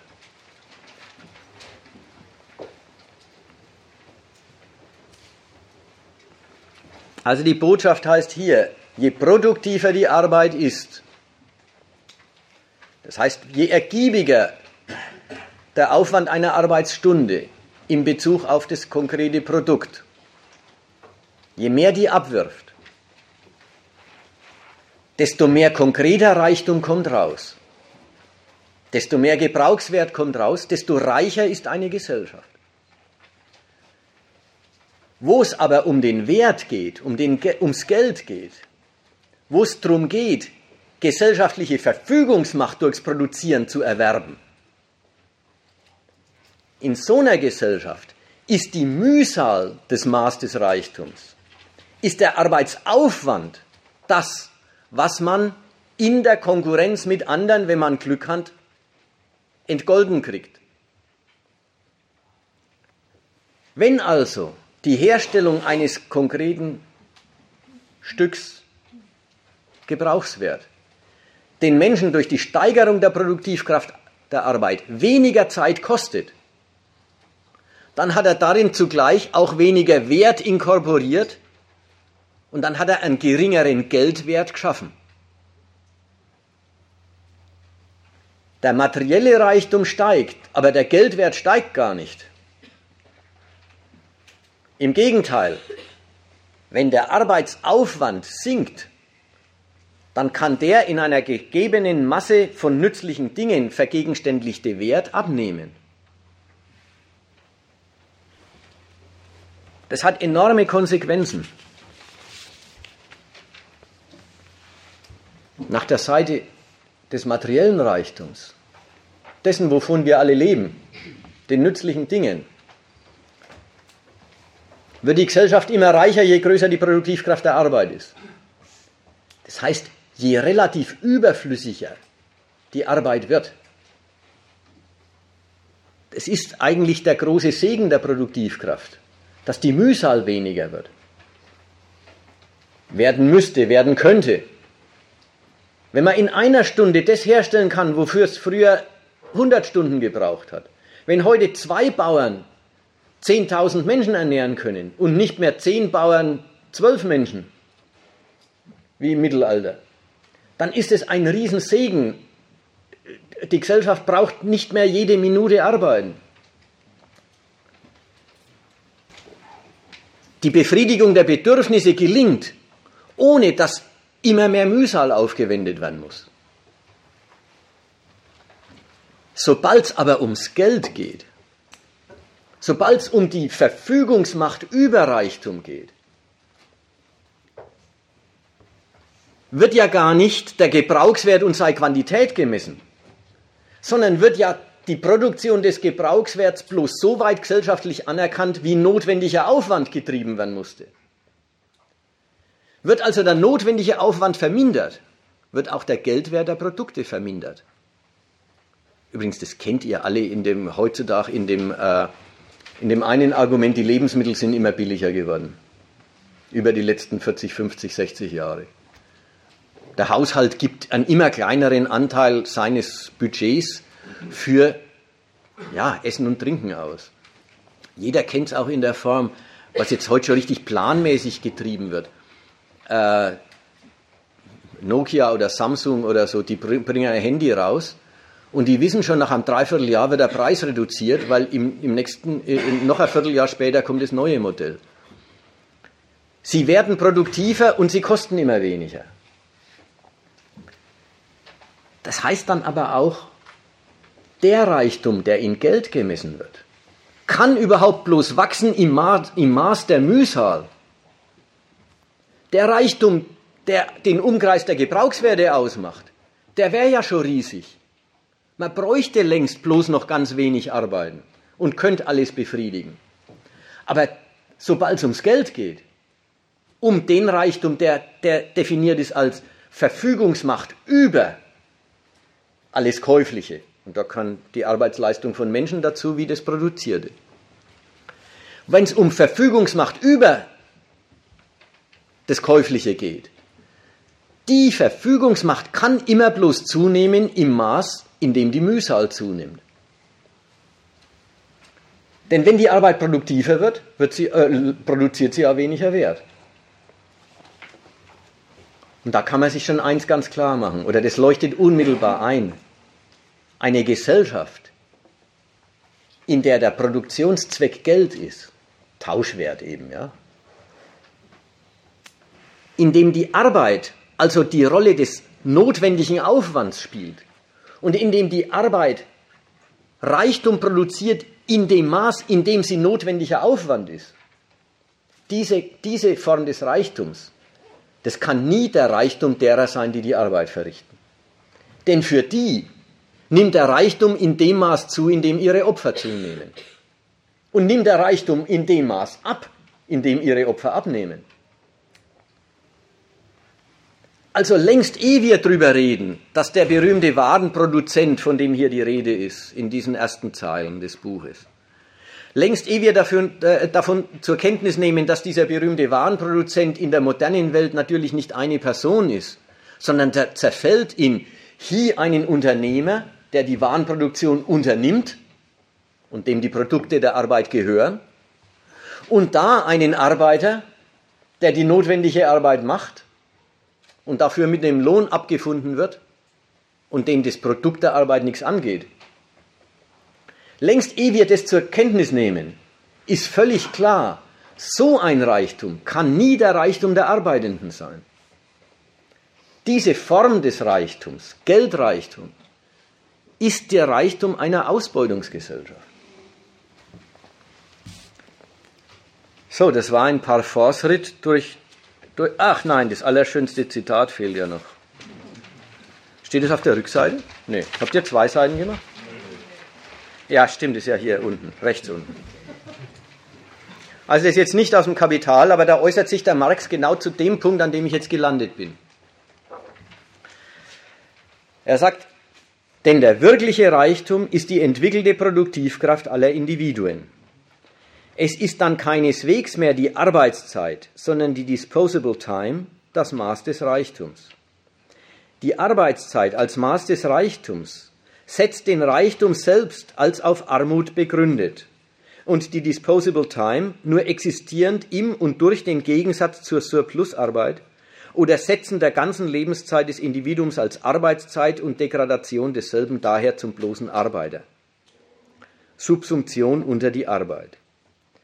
Die entwickelste Maschinerie zwingt den Arbeiter daher, jetzt länger zu arbeiten, als der Wilde tut und als er selbst mit den einfachsten, rohesten Werkzeugen tat. Denkt mal das an. Das sagt er im 19. Jahrhundert. Die Menschen müssen länger arbeiten, als es die Wilden getan haben. und als es sie selber, wie sie noch die Herren ihrer Arbeit waren, mit den rohesten und primitivsten Werkzeugen getan haben. Für die, die arbeiten, wird die Arbeit nie produktiver. Das ist ja ein anderer Ausdruck für das. Ja, wenn der Arbeitsaufwand den Reichtum definiert, dann kann der Reichtum bloß im Maß des Aufwands zunehmen. Das ist ein anderer Ausdruck für, für die Leute, wird die Arbeit nie produktiver. Sie wirft ihnen, Geld wirft sie ihnen nie mehr ab. Und da ist eben diese wichtige Auskunft. Es ist ohnehin keine vernünftige Bestimmung gesellschaftlichen Reichtums, wenn dieser gesellschaftliche Reichtum auf verausgabter in verausgabter Arbeit sein Maß hat. Das ist schon der ganze Fehler. Vernünftigerweise wäre nicht die notwendige Arbeit, sondern die relative Überflüssigkeit der Arbeit der Reichtum der Gesellschaft. Das ist disposable time, frei verfügbare Zeit. Die Arbeitszeit als Maß des Reichtums, verausgabte Arbeit, notwendiger Aufwand als Maß des Reichtums, setzt den Reichtum selbst als auf Armut begründet. Eigentlich habe ich das in der ersten Fassung, in der, in der Fassung, wie wir hier, wie wir jetzt argumentiert worden ist, äh, wie man hier davon reden kann, habe ich es eigentlich schon gesagt. Der Reichtum ist doch, hat doch dieselbe Größe wie das Opfer an Lebenszeit und Kraft. Das heißt, den Reichtum auf Armut gründen. Natürlich ist die entwickelte kapitalistische Weise noch eine ganz andere. Da wird der Reichtum der einen auf die Armut der anderen gegründet. Da wird die disposable time, die frei verfügbare Zeit einer, einer Schicht von Reichen, die gründet darauf, dass andere immer zu bloß arbeiten. Aber das ist doch bei, weil du jetzt sagst, wirklich oder so, das hat, davon redet dann, also das ist doch bei Marx auch schon so. Wie? Das ist doch jetzt nicht eine, eine Geschichte, die es bei Marx noch nicht gegeben hat. Das ist ein bisschen so wie Grün, äh, als, als wolltest du sagen, ähm, das haben wir erlebt, aber da wo der, also das Zitat von Marx, das geht doch darauf, darauf aus, mit dem Degradations- und bloßen Arbeiter, der macht doch die Trennung. Also das, das verstehe ich nicht ganz, weil. Die Geschichte ist die, das Zitat aus den Grundrissen. Hier, ziemlich weit hinten, 604. Das Zitat aus den Grundrissen äh, hat natürlich längst den Lohnarbeiter und den Kapitalisten vor Augen. Das hatte ich jetzt mit dem ersten Kapitel, die Ware und die Analyse dessen, was in der Ware steckt, noch gar nicht thematisiert. Aber das Zitat Natürlich. Das Zitat lebt davon, genau. Das Zitat lebt davon. Was? In einer gewissen Weise kann man es aus der Bestimmung erschließen, dass es sich um eine Klassengesellschaft handelt. Ja. Aus dem Zitat. Nein, äh, um es nochmal anders zu sagen, ist vielleicht verwirrend. Ich habe bisher, bis auf dieses Grundrisse-Zitat, ja, habe ich mich streng gehalten an die Zitate, die der Marx im Umkreis erst, des ersten Kapitels, im Umkreis der Analyse der Ware bringt. Was steckt alles drin, wenn die Produkte Waren sind? Das war da das Thema. Und da komme ich ja schon so weit, dass ich sage, das Maß des Reichtums ist aufgewandte Arbeit. Ja, das hatten wir ja schon. Da brauche ich jetzt gar nicht, gar nicht die weiteren Kapitel, sondern ich habe einen Ausblick auf die weiteren Kapitel gegeben, wenn ich sage, Eins ist damit schon klar, der Reichtum derer, die arbeiten, kann das nicht sein. Das ist aber ein Ausblick. Ich habe noch nicht von Kapitalisten, noch nicht von Lohnarbeiten, noch nicht von Lohn und woraus, wie, wie die Größe sich bestimmt. Von all dem habe ich noch nicht geredet. Aber eins weiß ich schon sicher. Wenn das die Form des Reichtums ist, dann ist es nicht der Reichtum derer, die die Arbeit machen. So, so weit, so gut. Das Zitat, das jetzt kommt, hat den ganzen Kapitalismus vor Augen und nicht bloß die abstrakte, die abstrakte Elementarform des Reichtums, die Ware. Insofern erinnert das an die Arbeit, die der Lohnarbeiter für den Unternehmer verrichtet und nicht die Arbeit, die aufgewendet wird, um überhaupt Ware zu produzieren. Da ist das eine ist wie was Abstraktes gegenüber was Bestimmterem. Trotzdem habe ich das Zitat gewollt, erstens, weil der erste Satz und der zweite erstmal von Marx selber die Auskunft geben. Das, was er da im ersten Kapitel des Kapital erschließt, Arbeitsaufwand, ist die Substanz des Reichtums dieser Gesellschaft, ist eine irrationale Form des Reichtums, eine menschenfeindliche Form des Reichtums. So, das sagt er da selber. Der wahre Reichtum ist Disposable Time. Die relative Überflüssigkeit der Arbeit ist Reichtum, nicht der Aufwand. So, dafür habe ich das jetzt erstmal gebraucht. Und jetzt kommt ein Satz, der ist halb noch in meinem, noch mit den, auf der abstrakten Ebene zu beantworten, die ich halt durch diese Warnanalyse erstmal einnehme. Diese Arbeit, die Arbeitszeit als Maß des Reichtums setzt den Reichtum selbst als auf Armut begründet. Halb kann man das noch lesen als, ja, wenn der Reichtum Arbeitsaufwand ist, dann ist der Reichtum eben gerade so groß wie die Opfer der Menschen, die arbeiten, wie die Mühsal. Das ist eine Form, Reichtum auf Armut zu gründen. So, in dem Sinn. Jetzt der nächste Satz. Und der zeigt, dass der Marx natürlich längst an Lohnarbeit und Kapital denkt und dass deswegen auch der erste mit Reichtum auf Armut gegründet eigentlich auch schon darauf anspielt. Macht aber nichts. Von uns aus gesehen ist es ein Ausblick. Ein Ausblick, wir haben jetzt ja nur die Form des Reichtums zum Thema gemacht. Und noch nicht die konkrete Weise, wie der Reichtum in dieser Gesellschaft erzeugt wird und verteilt wird.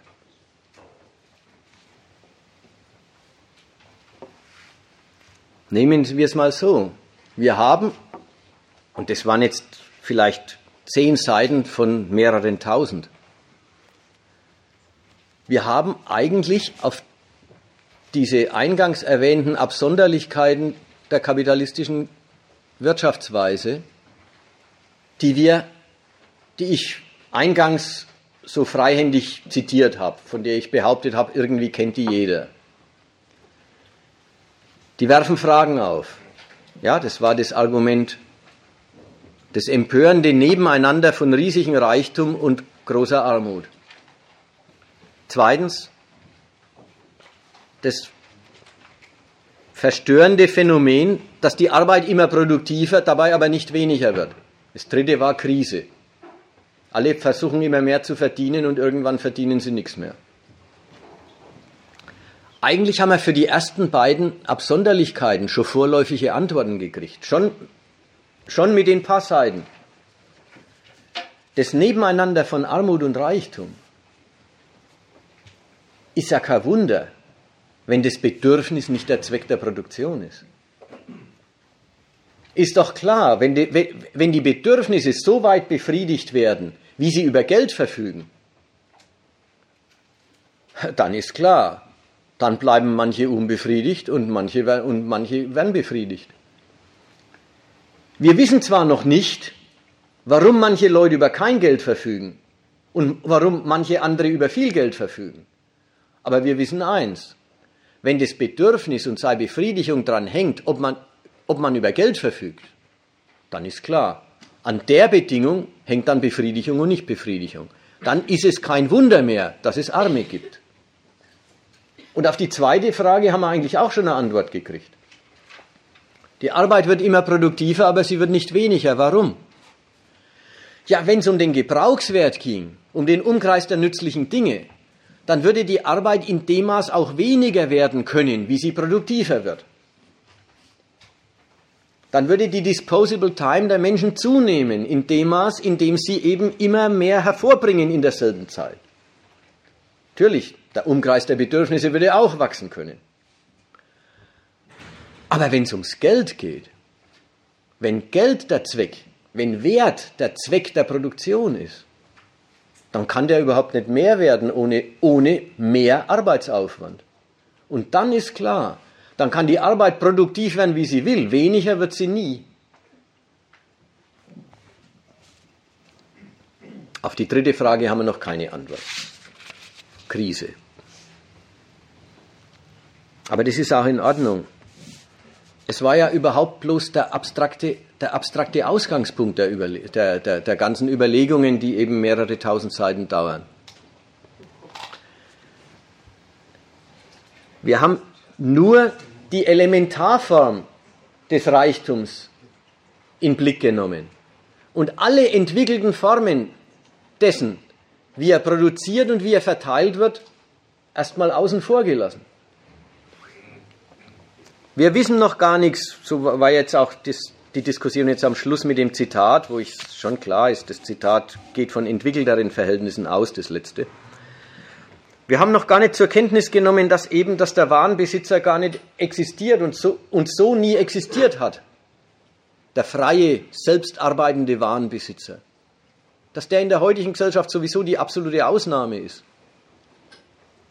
Produziert wird von, Lohnar von Lohnarbeitskräften und der Produzent ist einer, der gar nicht arbeitet, sondern der die, die Produktion organisiert, der die Produktion unternimmt mit seinem Geld. Und für die einen wird die Arbeit nie produktiver und am allermeisten Reichtum wird in den Banken produziert, die überhaupt keine produktive Arbeit verrichten. Also da merkt man, da ist noch einiges dazwischen, zwischen der Wirklichkeit, die wir kennen, und diesem Ausgangspunkt, dieser Elementarform des Reichtums. Ja, und an dieses dazwischen macht sich diese Kapitalschulung, die, die wir da anbieten. Es ist ein ganzes Studium und dem muss man sich halt widmen, wenn man das wissen will, wie der Laden läuft. Ich mache jetzt mal einen Punkt, das wollte ich äh, erstmal anbringen. Und äh, das Publikum ist sehr brav still gewesen. Ich äh, habe Zweifel, ob das alles so glatt durchgeht, wie das jetzt den Anschein hat. Also es ist ernstlich die Aufforderung, meldet Zweifel an, sonst bleiben sie bestehen. Vielleicht noch ein kleiner Nachtrag. Die übliche Kapitallektüre es gab da ja immer wieder Anläufe von allen möglichen politischen Richtungen und Gruppen und akademischen Gruppen. Läuft sehr oft so, dass die Leute, die das lesen und diskutieren, sich so an die bürgerlichen Verhältnisse, Lebensverhältnisse gewöhnt haben, dass sie dieses erste Kapitel Analyse der Ware und dann später auch noch das Kapitel übers Geld dass sie das alles lesen als ja, ja, so wird schon sein und dem gar keine Kritik entnehmen. Kritik lesen die viele Kapitalleser überhaupt erst raus, wenn dann von Lohnarbeit und Kapital und von Ausbeutung und Mehrwert die Rede ist. Dann haben sie den Eindruck, jetzt, jetzt äh, äh entnehmen sie dem Buch Kritik. Ich habe heute zeigen wollen, dass das Buch von der ersten Seite an Kritik liefert dass da, eine, dass da eine Kritik an der Irrationalität dieser Produktionsweise und an dem an den äh, Umstand, dass der Reichtum hier über Menschenopfer läuft, äh, dass das von den ersten Seiten an zu erkennen ist. Dass hier eine, eine, eine Form des Reichtums vorliegt, die ist, die ist unvernünftig und die tut der allergrößten Mehrzahl der Leute nicht gut. Also das ist von Anfang an äh, äh, dem zu entnehmen und sollte nicht erst äh, ja dann, wenn es quasi ungerecht zugeht, äh, rausgelesen werden. Denn da ist der Marx auch der Meinung, nein, gerecht ist es schon alles. Gerecht im Sinn von den Gesetzen dieser Ökonomie entsprechend. Und das Zweite, was ich weiß, dass bei der Kapitallektüre zuverlässig schief geht, ist, dass die Leute, die sich damit befassen, diese ersten, speziell die ersten Seiten und speziell die ersten Kapitel, dass sie das alles wie definitorische Begriffsgebäude nehmen. So nach dem Muster, man muss, man muss sich Marx Begrifflichkeit angewöhnen oder antun, wenn man zu denselben Ergebnissen kommen will wie er. Da ist natürlich klar, den Satz kann man prima umkehren. Man muss sich gegen die Begrifflichkeiten als geistige Vergewaltigung wehren, wenn man nicht zu denselben Ergebnissen kommen will. Das ist aber kein definitorisches Konstrukt im Sinn von, das kann man so definieren und kann es auch anders definieren, sondern das ist die Erläuterung der Wirklichkeit, die wir kennen, halt in dem, im Einstieg an einem abstrakten Punkt. Aber dass der Punkt abstrakt ist, nimmt nichts von seinem Realismus weg. Es ist nicht weniger real oder realistisch dadurch, dass es abstrakt ist, dass man über die Ware redet und nicht über die Fabrik. Nicht schon über die Fabrik, die kommt ja später. Also man muss bei der ganzen Lektüre, wenn man da einsteigt, immer auch drauf dringen, auch wenn man sagt, man will sich mit befassen und sich die Mühe machen, drauf dringen, dass man das auffasst als, was kriege ich hier über die Welt erzählt, die ich kenne? Welche Schlüsse werden aus, aus dem gezogen, was, der was als Erfahrung vorliegt? Und dass man sich keinen Augenblick in dieses Marx definiert das so und definiert das so und dann ist man in einer, in einer Willkürwelt wo irgendeiner sich ein Begriffsgebäude zimmert und hinterher sagt man, naja, als geschlossenes Warnsystem ziemlich beeindruckend. Ja, die, die Prüfung ist an jeder Stelle fällig und man darf nicht sagen, irgendwie auf, aufgehen tut es schon seit Definitionenwerk. Das sind wirklich, das sind die, das sind die, die, die beiden großen äh, äh, Irrwege, mit denen an diese Kapitallektüre rangegangen wird. Das soll man von Anfang an vermeiden. So, jetzt sagt doch mal, ob euch noch irgendwas zweifelhaft oder äh, vorkommt. Oder, oder ob er, wenn er das alles total richtig findet und mitmacht, ob er dann was anderes, weitergehendes, mehr wissen wollt. Man kann ja auch ja sagen, es ist, wenn alles gegessen ist, dann reden wir über was Neues. Der Abend ist noch jung. Ja. Ähm, kannst du nochmal genau die Unterscheidung klar machen zwischen gesellschaftlicher Durchschnittsarbeitskraft und äh, konkreter Arbeitskraft?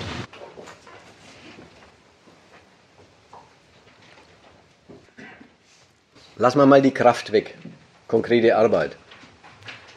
So, kon konkrete Arbeit ist erstmal die, die irgendwer verrichtet, wenn er irgendwas herstellt.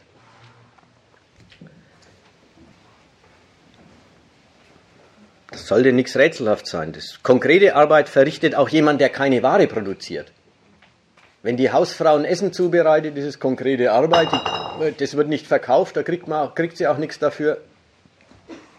Konkrete Arbeit wird da verrichtet. Wenn die, die konkrete Arbeit zu dem Zweck der Herstellung einer Ware und ihres Verkaufs verrichtet wird, dann geht es bei der Arbeit um die Vergegenständlichung von Arbeit, die als gesellschaftlich notwendig anerkannt wird. Ja, es geht darum, dass man, dass man einen Käufer findet, der einem was dafür gibt. Das ist der Zweck.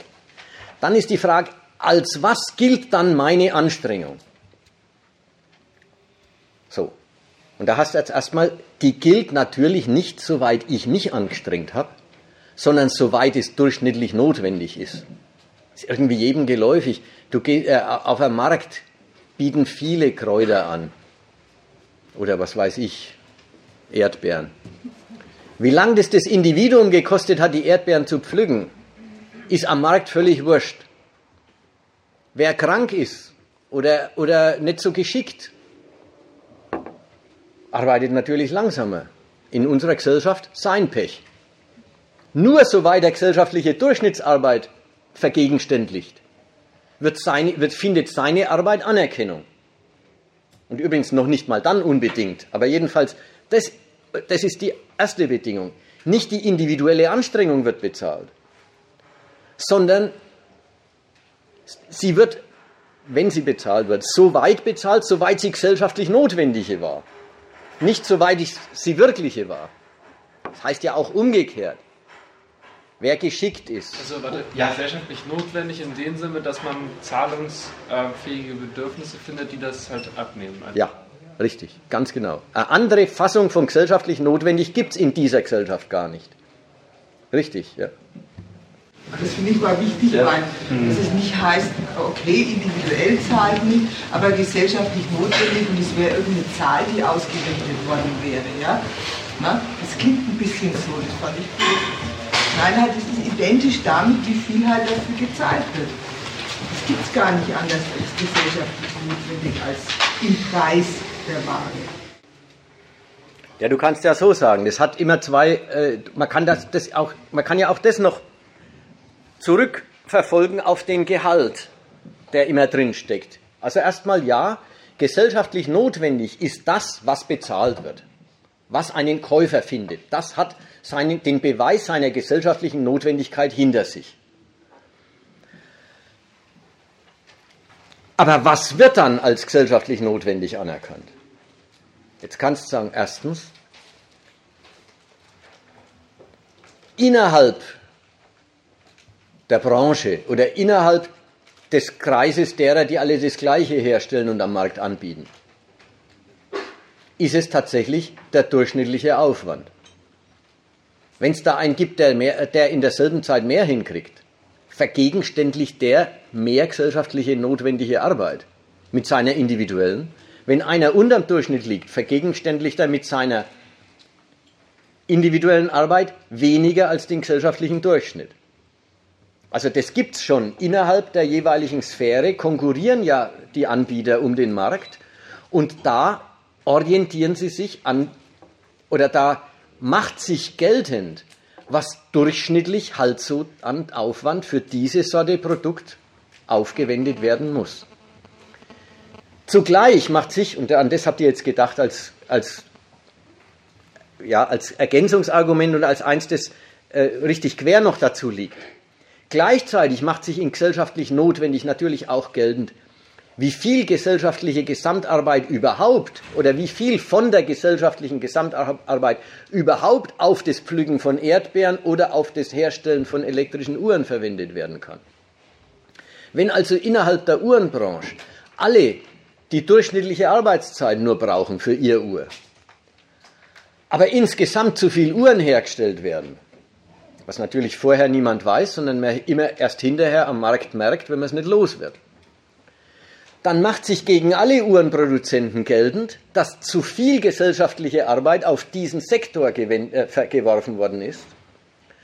Dann können alle mit ihrer, mit ihrer individuellen Arbeit, die in ihrer Branche alle die durchschnittliche ist, also eigentlich schon die ist, die gelten müsste, nicht erzielen, was man gesellschaftlich durchschnittlich erzielen kann, weil ja zu viel Arbeit auf die Uhrenherstellung verwendet worden ist. Und deswegen dann jeder tatsächlich viel weniger gesellschaftliche Arbeit verwirklicht hat, als er individuelle Arbeit reingesteckt hat, unbeschadet dessen, dass er innerhalb seiner Branche den Durchschnitt erreicht hat. Das sind richtig zwei Kriterien.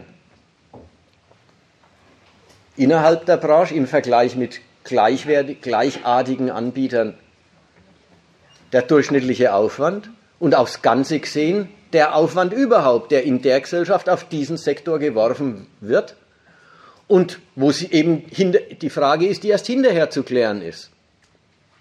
Ist in dem Sektor überhaupt so viel gewollt gewesen, gebraucht gewesen? Es gibt den gesellschaftlichen Zweck nicht das Nötige herstellen, sondern das Nötige setzt sich als die Bereitschaft der Kunden, Geld zu zahlen, durch.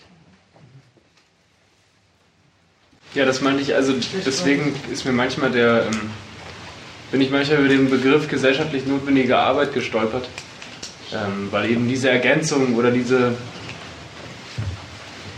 ähm, Übersetzung in ähm, das, wofür halt Leute Geld hinlegen. Also. Und das ist halt hier nur notwendig. Ja. ja. Hat dann aber eben die zwei Bestimmungen. Also, weil es, das ist da gar kein Widerspruch. Also, es, gesellschaftlich durchschnittlich notwendige Arbeit ist ja gar kein Widerspruch gegen existieren tut die gesellschaftlich durchschnittlich notwendige Arbeit nur als das, wofür es Geld gegeben hat. Das war dein, dein Argument. Aber was existiert nur in der Form. Ja, tatsächlich der Durchschnitt der Produktivität der Arbeiten und das Quantum der auf einen Sektor verwendeten Arbeit. Weil es wäre nämlich auch nicht richtig, wenn man das alles nur nach der Seite der Bereitschaft auflöst. Ja? Nach der Seite gesellschaftlich notwendig ist alles dasjenige, wofür man bereit ist zu zahlen. Und dann quasi das als Verlängerung macht der Volkswirtschaftslehre, die sagen, der Mensch zahlt so viel dafür, wie groß der Nutzen für ihn ist.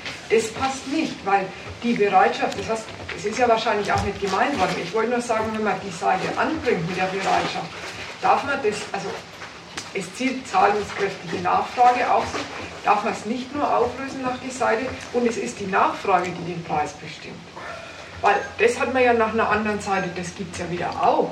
Äh, wenn die Nachfrage nur bereit ist, ganz wenig zu zahlen, dann werden manche Sachen einfach überhaupt nicht verkauft. Oder deren Produktion wird dann eingestellt. Aber dann war es auch keine ja. gesellschaftlich notwendige Arbeit. Das ist doch identisch damit. Das ist, das ist identisch. Ich war mal in Berlin, da habe ich so einen ähnlichen Vortrag gemacht. Da waren Volkswirtschaftsstudenten da und die haben gesagt, du gibst also zu, es ist doch Angebot und Nachfrage. Da habe ich mir gedacht, das halten jetzt die für quasi, äh, das ist die Kapitulation der Marxisten. Aha, es ist doch Angebot und Nachfrage. Ich will doch nicht sagen, es ist nicht Angebot und Nachfrage, sondern ich will sagen, was setzt sich über Angebot und Nachfrage durch? Was ist der Gehalt, der sich in Angebot und Nachfrage durchsetzt? Nicht, ist es nun Angebot und Nachfrage oder nicht? Und nach der Seite, äh, da gibt es dann, und da zielt das Argument von der Susanne drauf, da gibt es natürlich die zwei Seiten. Angebot und Nachfrage sind die Weise, wie die Anerkennung der Arbeit als gesellschaftlich notwendiger oder die Nichtanerkennung der Arbeit als gesellschaftlich notwendiger stattfindet. Aber dass es gesellschaftlich notwendige Arbeit ist, um die es dabei geht, das dürfen wir nicht in die Willkür auflösen, sondern es ist dann schon gesellschaftlich notwendige Arbeit und da war Ihr Argument, es ist nicht nur so, dass Angebot und Nachfrage den Wert bestimmen, sondern es ist auch so, dass der Wert Angebot und Nachfrage bestimmt. Also dann muss man aber doch ist, die Sache äh, das ist jetzt ein neuer Gedanke, der letzte ist noch nicht äh, äh besprochen worden. Ja, ja da will ich jetzt nochmal drauf gehen. Also das letzte mit dem, wo du jetzt nochmal auf den Gehalt gegangen bist, ja, das heißt doch dann, ähm, also an der Sache ausgedrückt, das ist das, was den Wert begründet. Das ist was, und das ist wirklich was anderes, als wie existiert denn das? Ja. Also das ist die Differenz. Ja. So verstehe ich sie auch. Ja. ja. Das ist das, was den, was den Unterschied begründet. Ja. Aber existieren tut der wirklich nur so. Ja.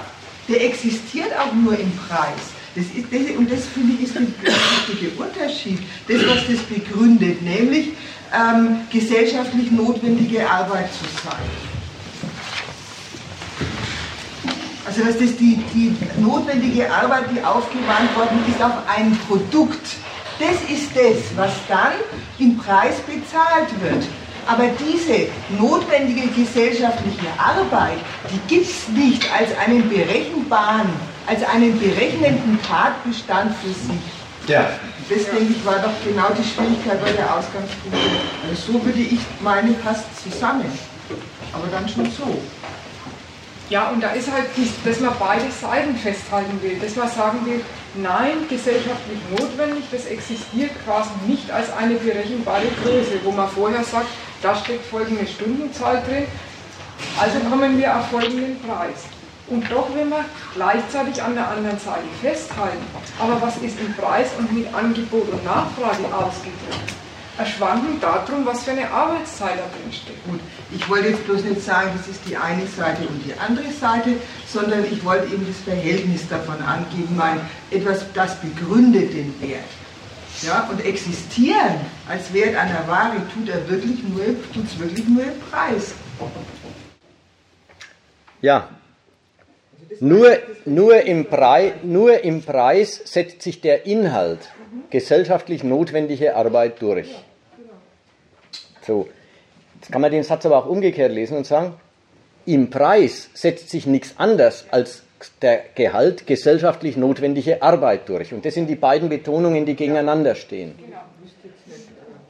Es, äh, du, du denkst an eine Seite nicht. Und zwar, es ist nicht bloß so, dass im Kauf Arbeit als gesellschaftlich notwendig anerkannt wird. Ja, so haben wir jetzt bisher geredet. Und damit eben ihr gesellschaftliches Gewicht zugewiesen kriegt, in dem Geld, was, man für sie, was für sie hingelegt wird. Sondern es ist auch umgekehrt so. Nicht im Einzelfall, aber im Großen und Ganzen und auf die Dauer muss die gesellschaftlich notwendige Arbeit bezahlt werden. Sonst gibt es die Produkte nicht. Also das ist die Seite. Es ist nicht nur so, dass Angebot und Nachfrage den Wert bestimmen, sondern es ist schon so, dass der Wert Angebot und Nachfrage bestimmt. Wenn, wenn was, was gebraucht wird, keinen Preis erzielt,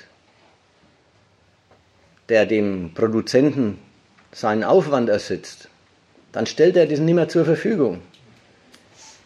So bestimmt dann in der nächsten Periode der notwendige Aufwand den Preis. Nur wenn, nur wenn der Preis bezahlt wird, mit dem der Produzent sich reproduzieren kann, dann wird das Produkt auch wieder erzeugt und im Markt angeboten. Und so bestimmt dann der notwendige Aufwand den Preis. Ja, da, da kann man auch wieder nicht sagen, dass das ausrechenbar wäre, ne? sondern das hat halt, das, das, insofern merkt man, der Wert ist das Gesetz des Austauschs.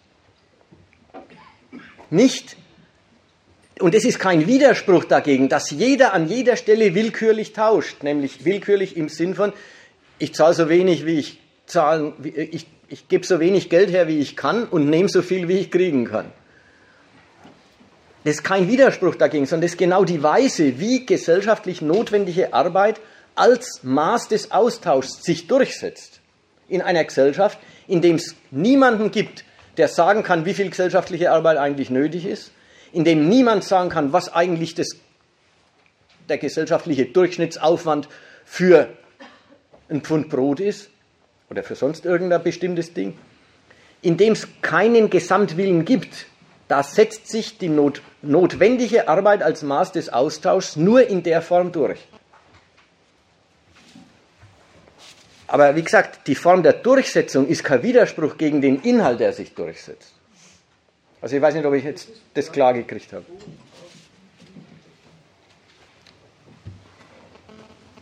Also egal, wenn es äh, darauf rausläuft, äh, dass keiner mehr Fragen hat. Ja, okay. Äh, du hast ja vorhin die Lesart äh, zitiert, die ähm, in den ersten Kapiteln jetzt heute Abend Thema waren, einiges verpasst an Kritik, weil sie erst da einsetzt, wo es Arbeiter und Kapitalist gibt und äh, der eine sich an der Arbeit des anderen bereichert. Daneben gibt es jetzt seit 20 Jahren ähm, eine Art und Weise, den Marx zu lesen, die sehr viel Wert aufs Fetischkapitel legt und ähm, also sich schon aufs erste Kapitel stürzt äh, dabei aber, ich weiß nicht, ob ich es so richtig charakterisieren kann, ich habe auch nicht viel gelesen, ich habe jetzt gehofft, du kannst so ein bisschen einfach ein paar allgemeine Sätze zu, zu dieser Art der ähm, Auffassung was sagen. Ich denke, es geht ja irgendwie darum, den Wert als ein allgemeines Hirngespinst sich zu denken, als große Ideologie, der, äh, der alle anhängen und die deswegen ähm, so einen gesellschaftlichen Zusammenhang schafft, der ähm, weil über den Wert vermittelt irgendwie ziemlich eigentlich unhaltbar, chancenhaft ist und, und auch äh, kritisiert gehört. Also so in die Richtung kenne ich, kenn ich Leute, die, die das Mark, äh, den, den Marx wieder interessant finden, sich auch absetzen wollen von den ähm, alten Marx-Lesern, die du jetzt äh, kurz angesprochen hast. Ich weiß nicht, ob man das in ein paar Sätzen abhandeln kann. Ich mache mal einen Versuch und mache mal einen Versuch, äh, es gleich, sagen wir, auf die beste vorstellbare Weise zu nehmen. Also nicht, nicht das Ding gleich nach den größten äh, ach, philosophischen Abseitigkeiten äh, aufzufassen, die in dem Sektor und, und äh, in dem ähm, Milieu von Krisis und, und, und solchen äh, neue Kapitallektüre und so weiter gibt. Rationell genommen ist das, was der Marx in diesem ersten Kapitel mit dem Fetischcharakter der Ware ausspricht, anspricht, ist eigentlich schon, äh, äh also rationell genommen ist es schon behandelt in dem heutigen Abend. Die Ware ist eine vergegenständlichte Form von einem gesellschaftlichen Verhältnis der Arbeitenden. Im Sinn von, ja, in dieser Gesellschaft arbeiten die Leute füreinander, jeder produziert für gesellschaftliches Bedürfnis. Es findet aber nicht als gesellschaftliche Produktion statt, als, geplanten, als geplante Herstellung dessen, was gebraucht wird, sondern es findet statt als ein Produzieren für den Markt. Und dadurch kriegen, für dieses Produzieren für, für den Markt, dadurch kriegen die Produkte eine gesellschaftliche, dingliche Eigenschaft. Sie haben einen Wert ausgedrückt in einem Verhältnis zu Geld. Sie haben eine gesellschaftliche Eigenschaft, die nicht in ihrem Gebrauchswert aufgeht, die nicht zusammenfällt mit, ihren, mit den Eigenschaften des hergestellten Dings, die aber eine dingliche Eigenschaft ist, die vom Individuum, das die Arbeit macht, abgetrennt wird, abtrennbar ist, mit ihm auch gar nichts mehr zu tun hat, wenn das auf Dinger mal auf dem Markt ist. Es kann vom einen zum zweiten, zum dritten weitergegeben werden das Verhältnis des Arbeitenden zum Produkt und das Verhältnis des Arbeitenden zu den Bedürfnissen derer, die er bedient, ist längst ausgelöscht. Das existiert alles als Produkt und zwar sei gesellschaftliche Eigenschaft existiert als sein Tauschwert, als die Größe, in der ja, die Größe dessen, die, den Geldwert, den man dafür kriegt. So, dieses nennt Marx Verdinglichung. Oder da sagt er, die gesellschaftlichen Verhältnisse der Produzenten erscheinen ihnen in dieser Gesellschaft als das, was sie sind, nämlich als Verhältnisse von Dingen. Ja, lustig. Er sagt, er, er, sie erscheinen etwas, was eigentlich eine Sache ist zwischen den Leuten, dass sie abreden könnten, Ab Verabredungen treffen könnten, wo sie was ausmachen müssten. Das erscheint ihnen nicht verkehrt im Sinn von so wäre es nicht, es erscheint ihnen als das, was es ist, nämlich ihre gesellschaftliche Beziehung, ihr Verhältnis zur Arbeitsteilung, ihre Stellung in der Arbeitsteilung, existiert für sie als der Wert ihrer Produkte, als Verhältnis von Dingen, von Dingen, die ihre Eigengesetzlichkeit haben, die den Menschen gegenüber ja, ihren Wert verändern, ohne dass die Leute was dafür getan haben. Einer stellt was her und heute ist es noch gefragt und gewünscht und er kriegt dann Lebensunterhalt draus. Und morgen stellt er dasselbe her und er stellt fest, kein Mensch kauft ihm sein Ding mehr ab. Das sagt der Marx eben, ja, die Menschen, anstatt ihre gesellschaftlichen Verhältnisse zu beherrschen, werden durch die gesellschaftlichen Verhältnisse beherrscht. Sie stehen unter den Dingen, die sie selber herstellen. So, das ist der Fetischcharakter der Ware vernünftig aufgefasst. Und da muss man erstmal sagen, gegen das ist nichts einzuwenden, das ist eine Konklusion, die kann man ruhig ziehen. Aber sie ist eigentlich eine abstrakte Lehre aus einem viel konkreteren Stoff. Und im Grund interessiert mich der konkrete Stoff viel mehr als die abstrakte philosophische Lehre. Die abstrakte philosophische Lehre, die daraus gezogen wird im Fetischkapitel, heißt, der Mensch ist nicht der Herr seiner Umstände. Naja, das kann man nicht bestreiten, da hat er schon recht aber ist nicht der Herr seiner Umstände, was er natürlich sein sollte. Aber ist das, ist das interessanter als das, welche Rolle die Arbeit in, diesen, in dieser Form des Reichtums spielt? Reicht es überhaupt heran an die Auskünfte, die ich jetzt so mit diesen paar Zitaten schon habe geben können? Es ist wie, man begnügt sich, nachdem er ganz konkret was Bedeutendes erläutert hat, begnügt man sich in kritischer Absicht mit, einem, mit einer viel dünneren Botschaft. Die dünnere Botschaft eben, hier, hier sind die gesellschaftlichen Beziehungen unbeherrscht von den Menschen, die ihnen unterstehen. Nichts dagegen, dass das nicht stimmen würde. Aber es ist wie, man zieht an Schluss aus einem reichen Stoff, der dann eine ganz dünne kritische Botschaft sein soll. Und deswegen meine ich, das Fetischkapitel soll man ruhig sich klar machen. Ja, das ist diese Lektion. Die Menschen beherrschen ihre Verhältnisse nicht, sondern stellen sich zu unbeherrschten Verhältnissen instrumentell. Sie benutzen die verobjektivierten gesellschaftlichen Institutionen, Ware, Geld, Kapital, Zins, sie benutzen sie. Aber sie wissen gar nicht, was sie da benutzen und sie haben das nicht im Griff, was sie benutzen. Ja, lässt sich gut sagen. Aber es ist nicht so, dass das die Quintessenz der, der Einsichten aus dem ersten Kapitel wäre. Und du hast jetzt immer argumentiert mit, da gibt es doch relativ viel Bedeutsameres ja. vorher. Und, ähm Ökonomischen Stoff. Und das, ist, das, das andere ist ökonomischer Stoff. Und das Ding ist mehr, das ist mehr quasi, das gehört in das Feld der Subjekttheorie. Ja, dass es ökonomisch ist, macht ja die Kritik nicht aus. Ich würde sagen, dass, warum ich das für relativ interessanter halte, ist ähm, eben die paar Argumente, die jetzt heute Abend schon gefallen sind, ähm, zum Verhältnis des Reichtums im Kapitalismus zur Arbeit, zu denen, die die Arbeit machen müssen und ähm, zu den Bedürfnissen, die damit befriedigt werden. Also da, da gibt es einen realen Schaden, da gibt es äh, Geschädigte jeden Tag und äh, das im Verhältnis gesetzt zu dem ganz abstrakten, ähm, der Mensch ist nicht sein, um, Herr seiner Umstände. Ähm, da ist irgendwie die Gewichtung verkehrt. Ja, das ist die, die Gewichtung ist, man zieht, man zieht einen, einen abstrakten Schluss auf die Ebene der Subjektivität überhaupt. Und vorher hat man viel Bestimmteres zu sagen gehabt über eben die Rolle der Arbeit und die Rolle des Bedürfnisses. Und da muss man immer noch sagen, na, um das geht es doch schließlich beim Wirtschaften. Das ist doch schließlich der ganze Aufwand der Gesellschaft und wie verhält sich der zum Ertrag, den die Menschen davon haben. Ja. Ich habe auch noch eine Frage ähm, zu diesem Zitat, in dem, das letzte Zitat in dem Teil 1, dieser Brief. Ähm, der hat eigentlich ja zwei Teile. Der eine ist, dass der sagt, gegen wen er sich wendet. Dass er sagt, da gibt es ein Geschwätz, das hält er für unnötig. Das Geschwätz über die Notwendigkeit, den Wertbegriff zu beweisen. Und die Auskunft, die danach kommt, die verstehe ich so, dass der sagt, ähm, ähm, dass das Geld, das die Produzenten am Markt erlösen, ähm,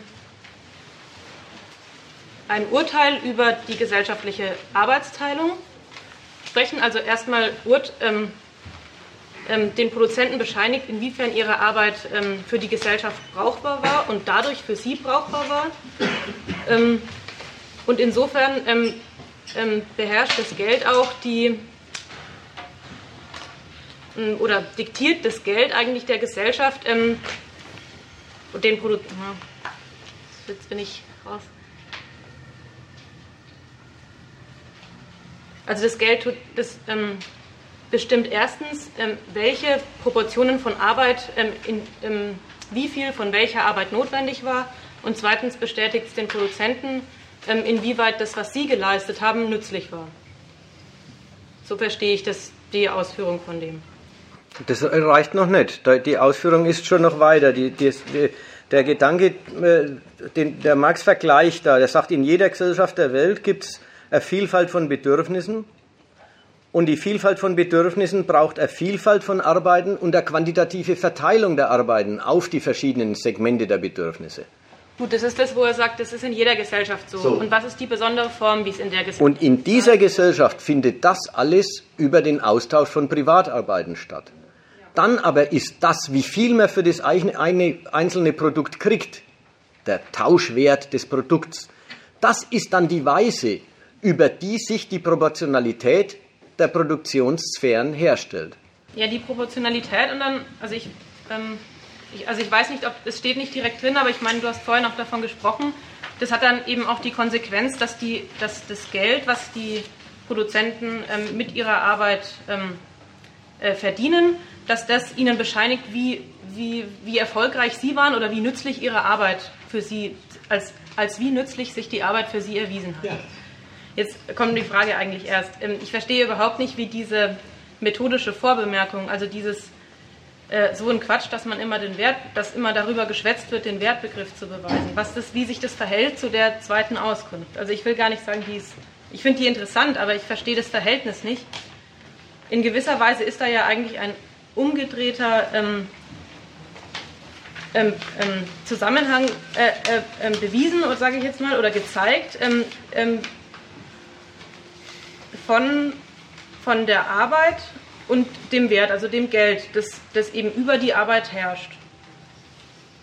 Und andererseits ist das so gar nicht so sehr die Betonung, sondern die Betonung oder das, was er ja lange ausführt, ist eigentlich der Vergleich mit, in jeder Gesellschaft gibt es ähm, eine Arbeitsteilung und dann sagt er, und im Kapitalismus stellt sich die Arbeitsteilung ähm, vermittelt über ähm, das, das, Verdienen von Geld am Markt heraus. Ähm, verstehe nicht so richtig, was das zu tun hat, inwiefern das das klingt ja so, als würde eine Kritik sein von, dem, von diesen Leuten, die ja. da schwätzen. Ja, die Kritik hat ungefähr den Ton. Es gibt welche, die sagen, man müsste, äh, sie, äh, der Marx solle mal den Wertbegriff beweisen. Und das soll heißen, er soll mal beweisen, dass der Tauschwert der Ausdruck der Wertsubstanz, nämlich der notwendigen Arbeit ist. Er soll mal beweisen, dass in den Waren dass der Tauschwert der Waren sich nach der notwendigen Arbeit richtet. Das ist die Vorstellung, die die, die Kritiker an ihn herantragen. Und was sagt er eigentlich drauf? Er sagt drauf, das ist doch absurd, das braucht man doch nicht beweisen. Das findet doch jeden Tag als, als Austausch statt. Was wird denn getauscht? Arbeitsprodukte. Also, und das macht er, da macht er sich's leicht. Da sagt er, ich brauche doch gar nicht beweisen, dass Arbeitsprodukte getauscht werden. In jeder Gesellschaft muss gearbeitet werden, damit gelebt wird. In jeder Gesellschaft findet also eine Verteilung der Arbeit auf die Sphären statt. In dieser Gesellschaft findet diese Verteilung vermittelst des Tauschwerts statt, nämlich als Konkurrenz von Privatproduzenten um die Kaufkraft am Markt.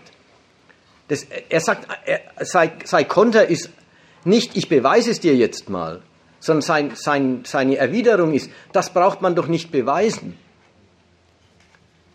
Das findet doch in jeder Gesellschaft statt, dass die Arbeiten auf bestimmte, also dass die gesellschaftliche Gesamtarbeit auf die verschiedenen Arbeitsarten in der verschiedenen nötigen Quantität verteilt werden.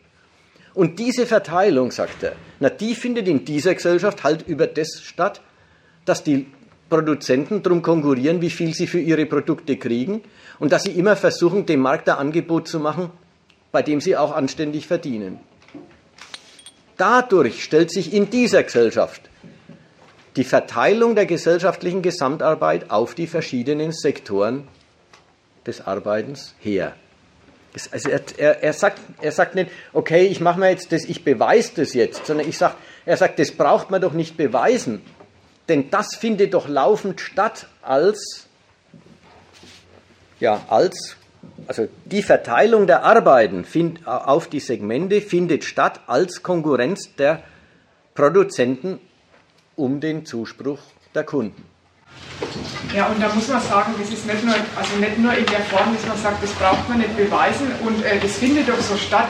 Damit kann man ja auch sagen, ist ja auch der Beweis geliefert. Er sagt ja, es ist die allergrößte Selbstverständlichkeit, der Reichtum jeder Gesellschaft kommt zustande durch Arbeit und nichts anderes. Weil Arbeit braucht es für alles, um nützliche Dinge herzustellen.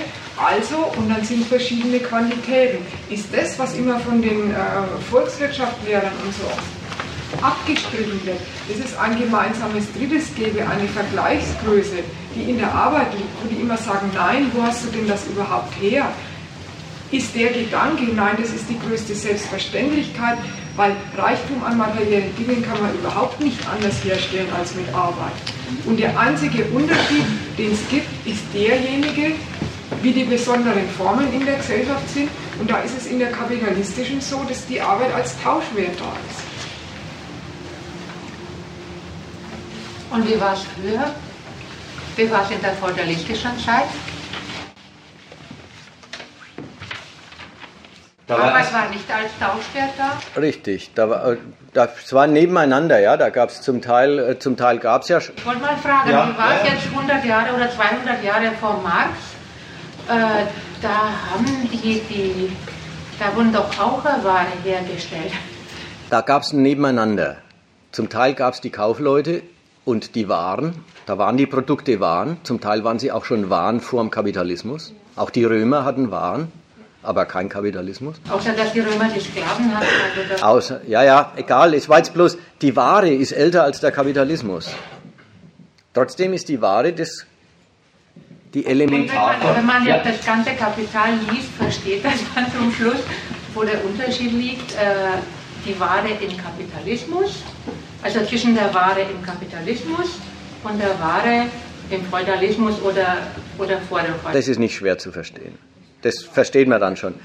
Aber ich wollte jetzt noch mal was anderes sagen, bloß da, mit, dem, mit dem Gedanken im Feudalismus, wie war es da? Ja, abgesehen von einem, einem, Teil des gesellschaftlichen Produkts, das wirklich auch damals schon als Ware verkauft und gekauft worden ist, auf Märkten und so weiter. Nürnberger Tant geht in alle Land, so Zeug, das gibt's ja.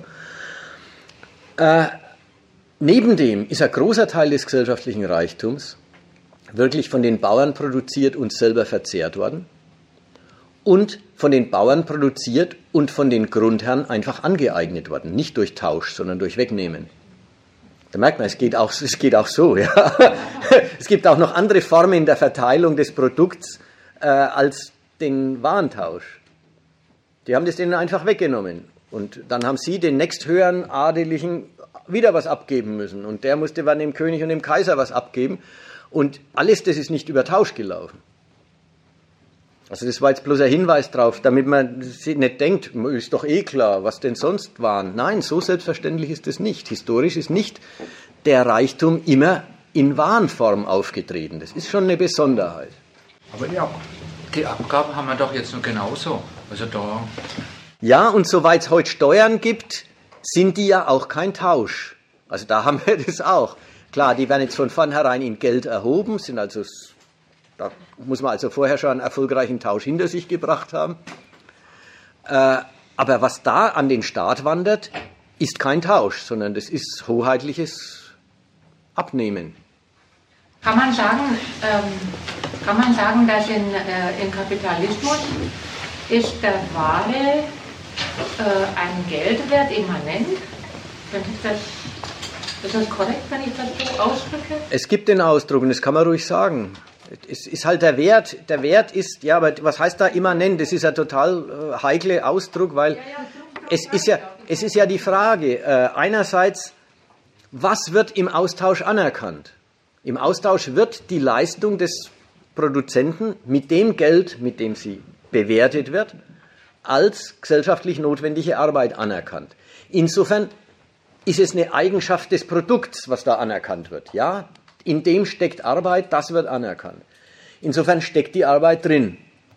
Insofern, als es eine gesellschaftliche Eigenschaft ist, also die Frage, wie viel Arbeit steckt denn gesellschaftlich durchschnittlich notwendig wirklich drin, ist es wieder gar keine Eigenschaft des, des Dings, weil das lässt sich an dem einzelnen Ding überhaupt nicht entscheiden. Es entscheidet sich überhaupt erst am Markt darüber, dass man es eben erfolgreich verkauft, also dass man ein Verhältnis zu anderer Ware oder zu Geld eben dass die Ware ein Verhältnis zu anderer Ware hat.